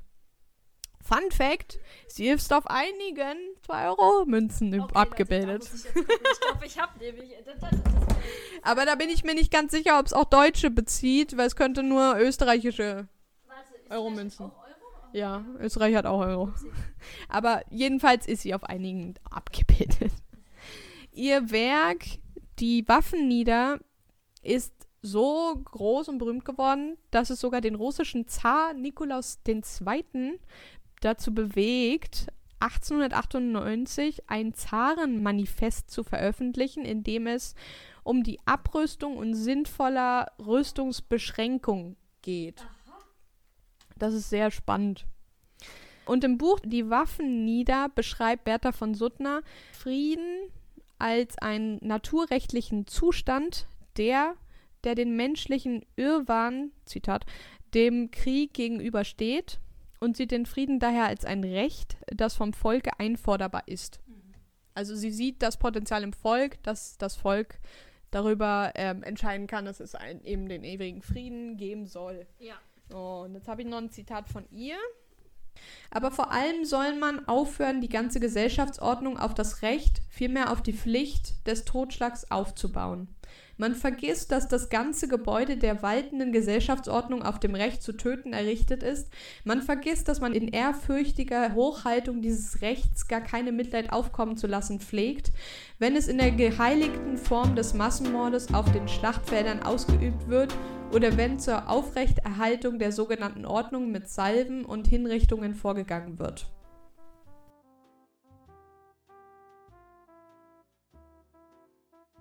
So, das war's von mir fürs Erste. Jetzt dachte ich, wir könnten ja mal auf so, so eine Abschlussrede über die Ja. äh, über den Pazifismus an sich halten. Ich würde gerne nochmal fragen, was hältst du vom ewigen Frieden und ist es möglich? Was denkst du? Jetzt, nachdem wir so die Fakten Ja. und philosophischen Texte gesehen haben. Ich finde, ewiger Frieden klingt selbst sehr heroisch und sehr romantisch. Muss ich jetzt ehrlich sagen. Ja, man hat es halt noch nie erlebt, ne? Und ich weiß gar nicht, ob ewiger, wenn es ewigen Frieden gibt, ob Frieden dann noch als Frieden bezeichnet wird, weil es ist ja dann Normalzustand und so weiter und so fort. Und ja, also ich, ich bin der Meinung, ähm, es ist möglich, dass es Frieden geben kann, dass es langwierigen Frieden geben kann. Ähm, nur vielleicht nicht Frieden im Sinne von diesem, diesem romantischen, ewigen, vollkommenen Frieden. Ich denke halt, es wird immer Konflikte geben. Und, und ja, ich denke nur, man sollte sie halt nicht mit dem Krieg lösen. Also ähm, man kann ja auch miteinander reden, man kann ja sich zusammensetzen und dann eine gemeinsame Lösung finden. Ich finde, Kompromisse sollten halt geschlossen werden. Ja, natürlich, man streitet sich dann auch. Mein Gott, auch Sigi und ich können uns mal streiten. Oder in einer Beziehung ist es immer so, dass man sich auch mal vielleicht anschreit. Aber zu mehr sollte es halt nicht kommen. Und ich finde, das ist halt dieser Fakt, es sollte nicht zu extremen Gewaltausschreitungen kommen. Und ich finde, da könnte man dann schon sagen, man ist friedlich. Ich will nicht sagen ewiger Frieden halt, weißt du? Ich will auch nicht sagen totaler Frieden, aber wenigstens friedliche, friedliches Zusammenleben auf einer gewissen Basis ist möglich. Ja, so. Ja. Also im Grunde stimme ich da auch sehr zu. Okay. Gerade weil ich sehe, dass der Krieg ist ja nur eine Form von Macht und Gewalt. Es gibt mehrere.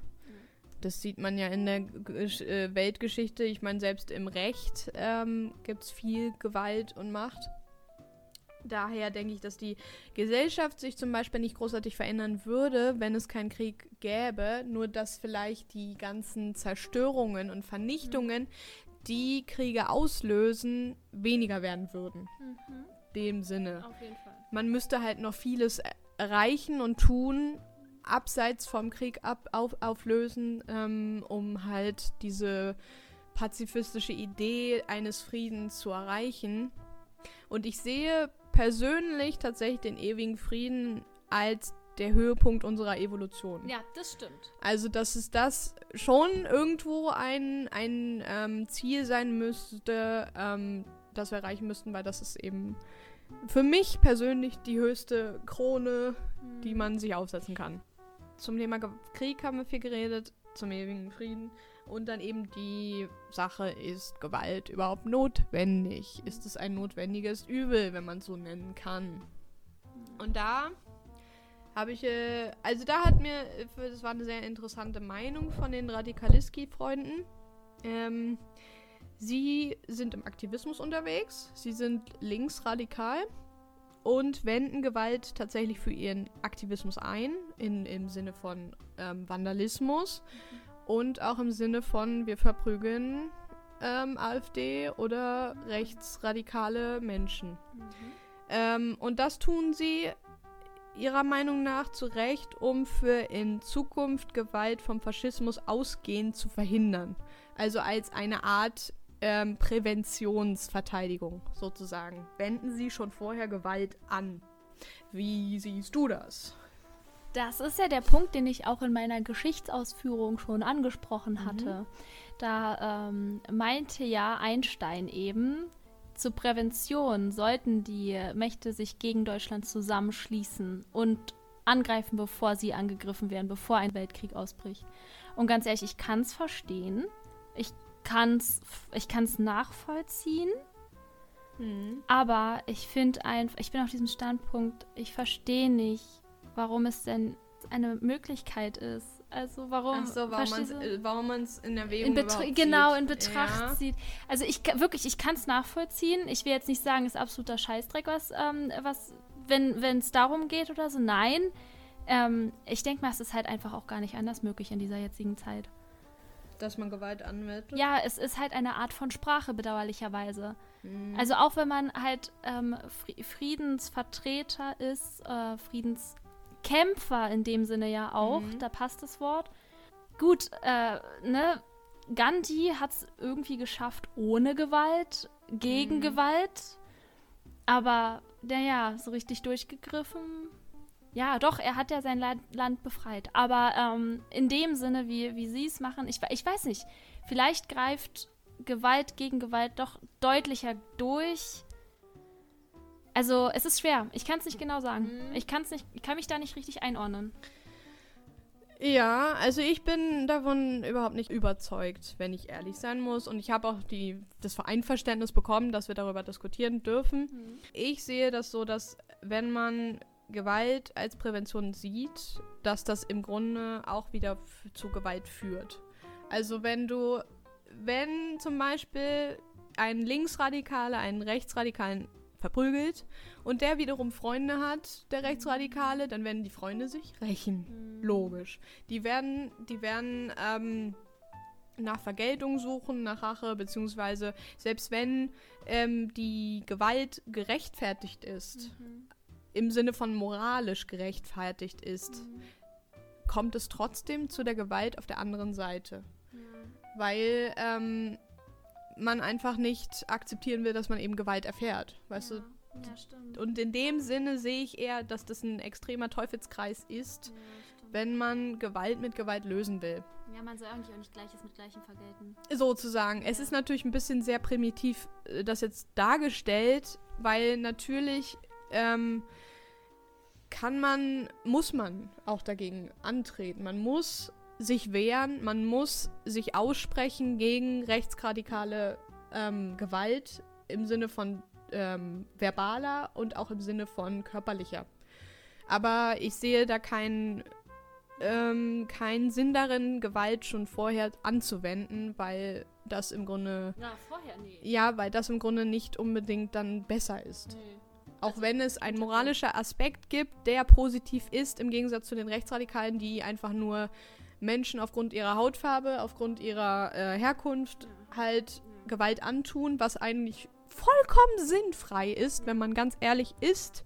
Meine Meinung, sehe ich trotzdem keinen Sinn darin, Gewalt vorher anzuwenden, weil das wiederum noch mehr zu Gewalt führt. Das ist so wie mit den Kriegen, dass man, da, wie, wie halt der Philosoph Scheler sagt, man müsste eigentlich die Kriege abschaffen als eine Konfliktlösung, weil sie eben zu noch mehr Konflikten äh, bringen, beziehungsweise zu größeren ähm, Gewalttaten, dass die Kriege ausarten werden, dass die Vernichtung größer wird, aufgrund dessen, dass die Waffen äh, immer wieder und weiter sich entwickeln, auch die Menschen entwickeln immer weitere Ma Gewaltmethoden. Deswegen. Ja.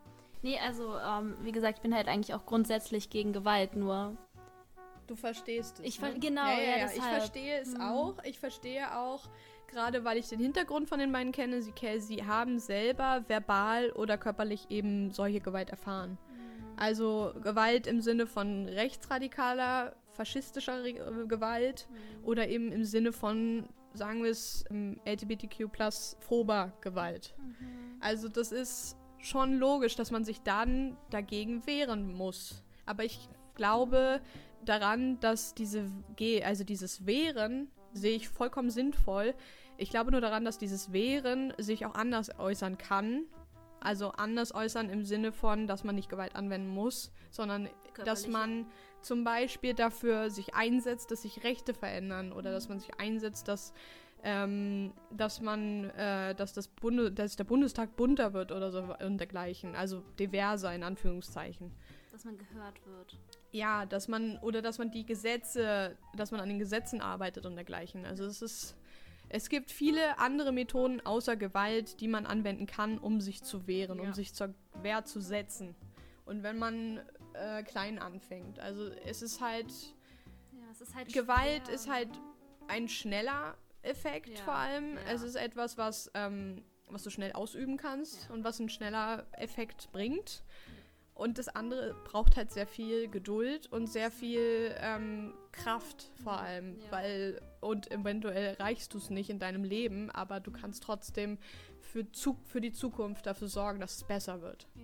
ja, natürlich ist es halt schwer, wenn man selbst Gewalt erfährt, will man halt zurückschlagen, wie du schon sagst, ja, ja. dieses. Rachegelüste. Vergeltung. Ja. Ich meine, Rache zum Beispiel basiert eigentlich auf einem relativ positiven, ähm, auf einer relativ positiven Begründung, nämlich, dass ähm, wenn du Rache üben willst, heißt es, dass dir im Grunde etwas Ungerechtes passiert ist Mhm.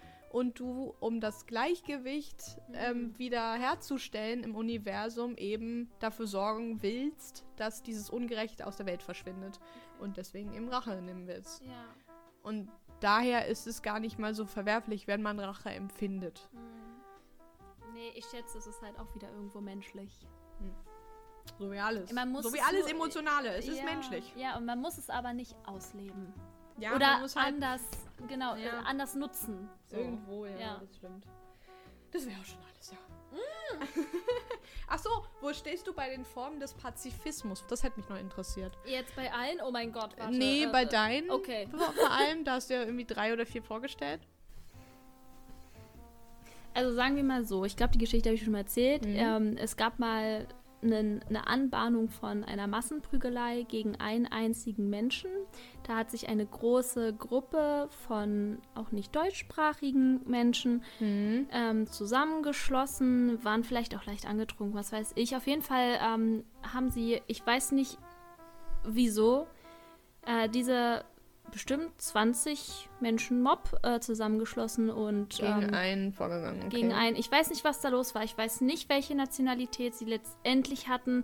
Ich weiß nur, dass sie sich nicht artikulieren konnten, als sie mit mir gesprochen haben. Ich bin da dazwischen gegangen. Ich habe mich Ach, das hast du gesehen irgendwo. Genau, ich habe das gesehen, dass sich Okay. das entwickelt hat, dass da dieser eine Mensch verfolgt wurde und gegen den Zaun gestellt wurde. Und ich bin Mhm. genau dazwischen gegangen und habe mich vor diesen Menschen, der angegriffen wurde, Erstmal. Hut ab, das macht so gut wie keiner. Sagen wir mal so, ich habe Zivilcourage hoch 1. Äh, ja, hoch gut. 10 meine ich, hoch 10. Ja, ich weiß nicht, äh, der Tag war auch. Äh, es gab noch einen Hintergrund, wieso, äh, das, ähm, wieso ich das gemacht habe. Ja. Ähm, Ja. Also ich hasse sowas und ich würde es ich würd's immer wieder machen. Ja, Egal, den Mut hat nicht ist. jeder. Den Mut hat nicht jeder. Und, ja, aber ich muss sagen, ich habe tatsächlich mein Geschlecht in dem Sinne ausgenutzt. Mhm. Und es kann immer schief gehen. Was genau ist jetzt passiert? Genau, ich bin dazwischen gegangen und habe mich vor diesen Menschen gestellt und die Männer haben gesagt, ähm, also nein, nicht Frau. Okay. In sehr, ähm, genau, Ja. also, also in dem In so Sinne, einer ich, Sprache. genau, in dem? Sinne, Mhm. ich greife keine Frau an, so habe ich es ähm, interpretiert, ich schlage keine Frau. Und dann kam Gott sei Dank auch die Polizei. Mhm. Ja, also ich würde mich schon in dem Sinne zu dem rigorosen Pazifismus zählen. Weil ich kann das Und nicht verstehen. Steht jetzt die, also wie steht jetzt diese Geschichte in diesem Zusammenhang? Naja, weil ich zuerst nicht sicher war, ob ich ähm, wirklich sagen würde, dass ich jegliche Gewalt ähm, absolut. Ach so, Ab- verurteilen. Genau, aber dann habe ich mich an diesen Moment erinnert und ich weiß, dass ich fast geheult habe an diesem Moment, weil ich das so schlimm, nicht weil ich da drin stand, ich fand das so schlimm, wie man denn so gehetzt sein kann gegen einen Menschen, wie man. Ich verstehe das einfach. Ich verstehe diese Gewaltanwendung nicht. Ich, nein, ich verstehe es nicht. Egal. Ja, eigentlich wirklich egal. In, also ja, teilweise kann man es verstehen, wie zum Beispiel bei sowas. Also nachvollziehen, ja. Es aber ist trotzdem. aber keine Gerechtfertigung. Genau, und ich finde, genau, und ich, also so wirklich komplett verstehen und das deshalb auch selbst machen würde ich niemals. Und deshalb würde ich mich zum ähm, rigorosen Pazifismus. okay. zählen. Hm. Dass auch Krieg im Sinne ähm, rechtswidrig ist und Absolut, eigentlich. Krieg sowieso gar nicht. Mhm. Also Krieg, da, also nee. Ja, bei Krieg bin ich komplett raus. Okay, na gut. das wäre schon alles. Und, und du? Also, äh, also bei den Formen, ich weiß, ich glaube, bei dem, ich würde mich, glaube ich, auch bei dem rigorosen Pazifismus zu zählen. Ich verstehe, dass Gewalt nicht, äh, nichts, äh, nichts ist, was man tatsächlich vollständig aus der Welt schaffen kann, weil es auch natürlich Gewalt gibt wie Verteidigung, die du anwenden musst, um Gegen dich Gewalt. selber, um dich selber oder andere zu beschützen. Mhm. Also, ja genau, wenn du angegriffen wirst, dann hast du auch ein Recht, dich zu verteidigen. Ja, das, Das- ist auch wieder, ja, Das, verstehen, der Überzeugung bin ich definitiv. Also, da gibt es da, da gibt's bei mir nichts zu diskutieren. ähm, aber ich sehe keinen Sinn daran, Kriege zu führen. Ich sehe auch keinen Sinn darin, ähm, grundlos Gewalt anzuwenden an Menschen. Und ich sehe auch keinen Sinn darin, ähm, dass man, naja, eben Krieg als etwas Schönes betrachtet, als etwas Positives und aber eigentlich aber total verkennt, wie viele Opfer und wie viele leidenden Menschen zurückbleiben, die eigentlich nicht so wirklich mit dem Krieg zu tun haben, weil sie nur im Fegefeuer, äh, im Feuer der, der Soldaten sind als Zivilisten und weil halt auch eine Menge an Städte und viel Kultur auch vor allem zerstört wird. Und man kann so viel mehr erreichen, wenn man einfach das, das Kleine da rausnimmt. Das Kleine Ja. ist auch gut. Wenn man einfach mal redet. Reden. Ich weiß, Kommunikation ist wirklich nicht mehr weit verbreitet. Naja, vor allem die Achtung jedes Menschen. Ja, Das genau. ist das Wichtigste. Ja, absolut. Ja. Ja, schwieriges Thema, kann man viel ausweiten, kann man viel zu sagen, ne? Aber ich fand es richtig gut, was du zusammengetragen hast. Das, hat, das hat das richtig gut beschrieben alles. Gut, sehr gut. Ich fand auch sehr spannend, was du erzählt hast. Besonders die Formen, die ich nicht kannte. Mhm. Und ähm, ja, ich denke, wir können abschließen, oder? Ja. ja, dann, wow, dann sind wir durch mit der heutigen Folge. Ich hätte gedacht, wir reden länger. Ich muss sagen, ich hätte ein bisschen gedacht, wir reden länger. Aber kannst dich froh ja, zwei glücklich Stunden schätzen. 17 recht. Und du, du schneidest wahrscheinlich recht viel noch raus. Also, ja, ich denke 20 Minuten Ja. werden es wieder sein. Ungefähr, Mhm. vielleicht sogar weniger. ich habe auch extra ein bisschen schneller geredet. Na, wir haben dich noch sehr gut verstanden, glaube ich. Glaube ich auch. Also ich habe dich gut verstanden. dann ist gut, dann ist gut. Okay, ja, dann. Würde ich sagen, immer schön Tee trinken. Und den Teebeutel zweimal benutzen. Tschüss. Ciao.